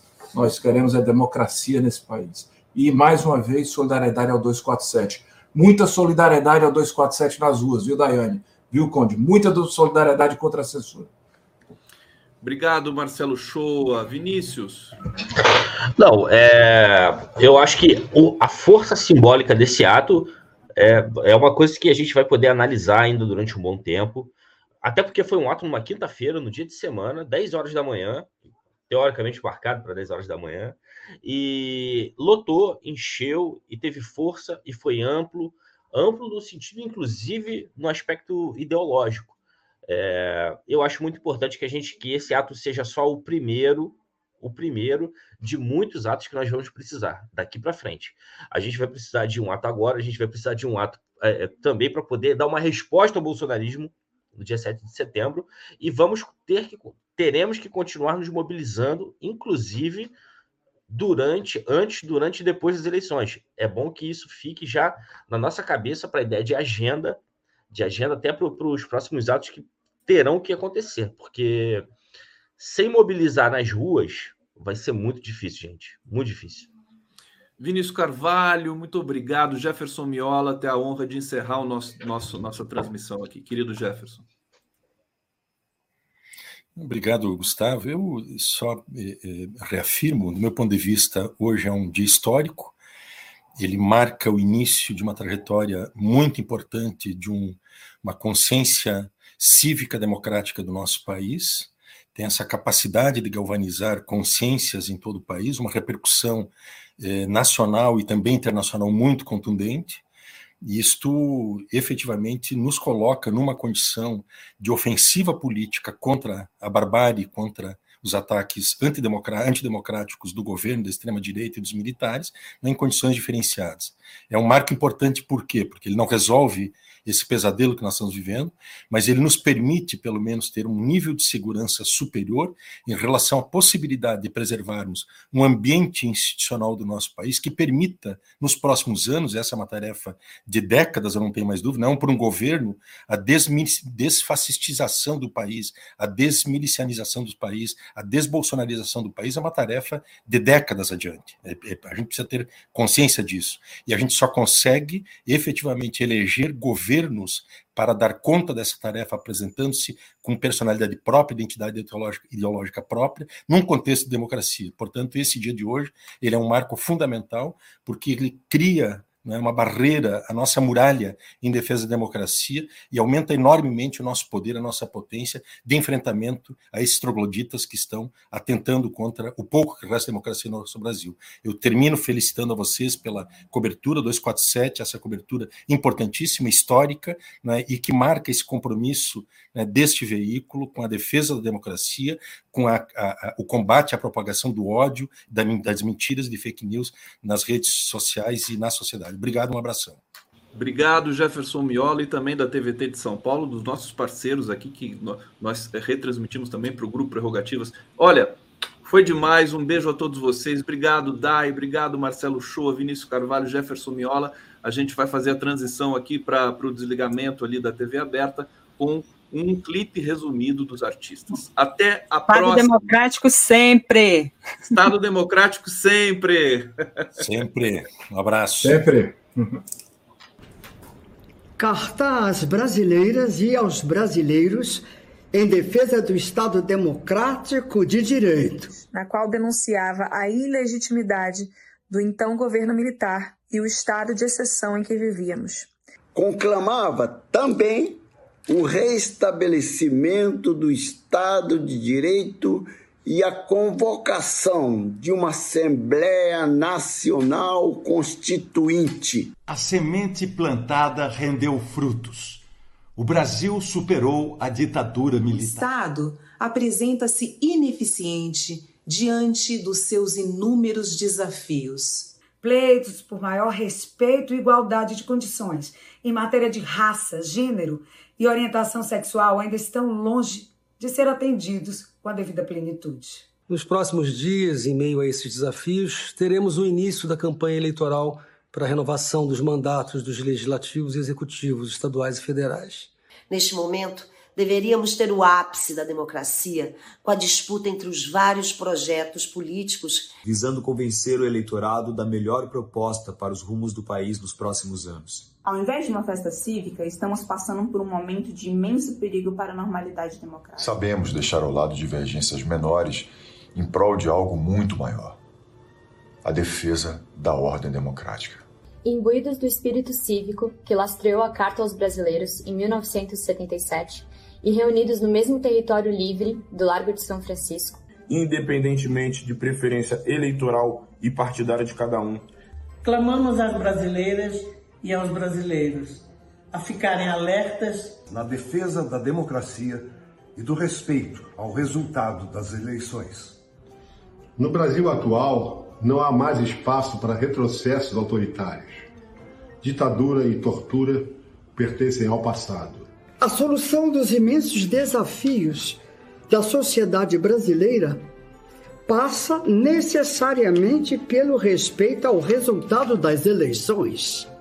Em vigília cívica contra as tentativas de rupturas, bradamos de forma uníssona Estado democrático de direito sempre.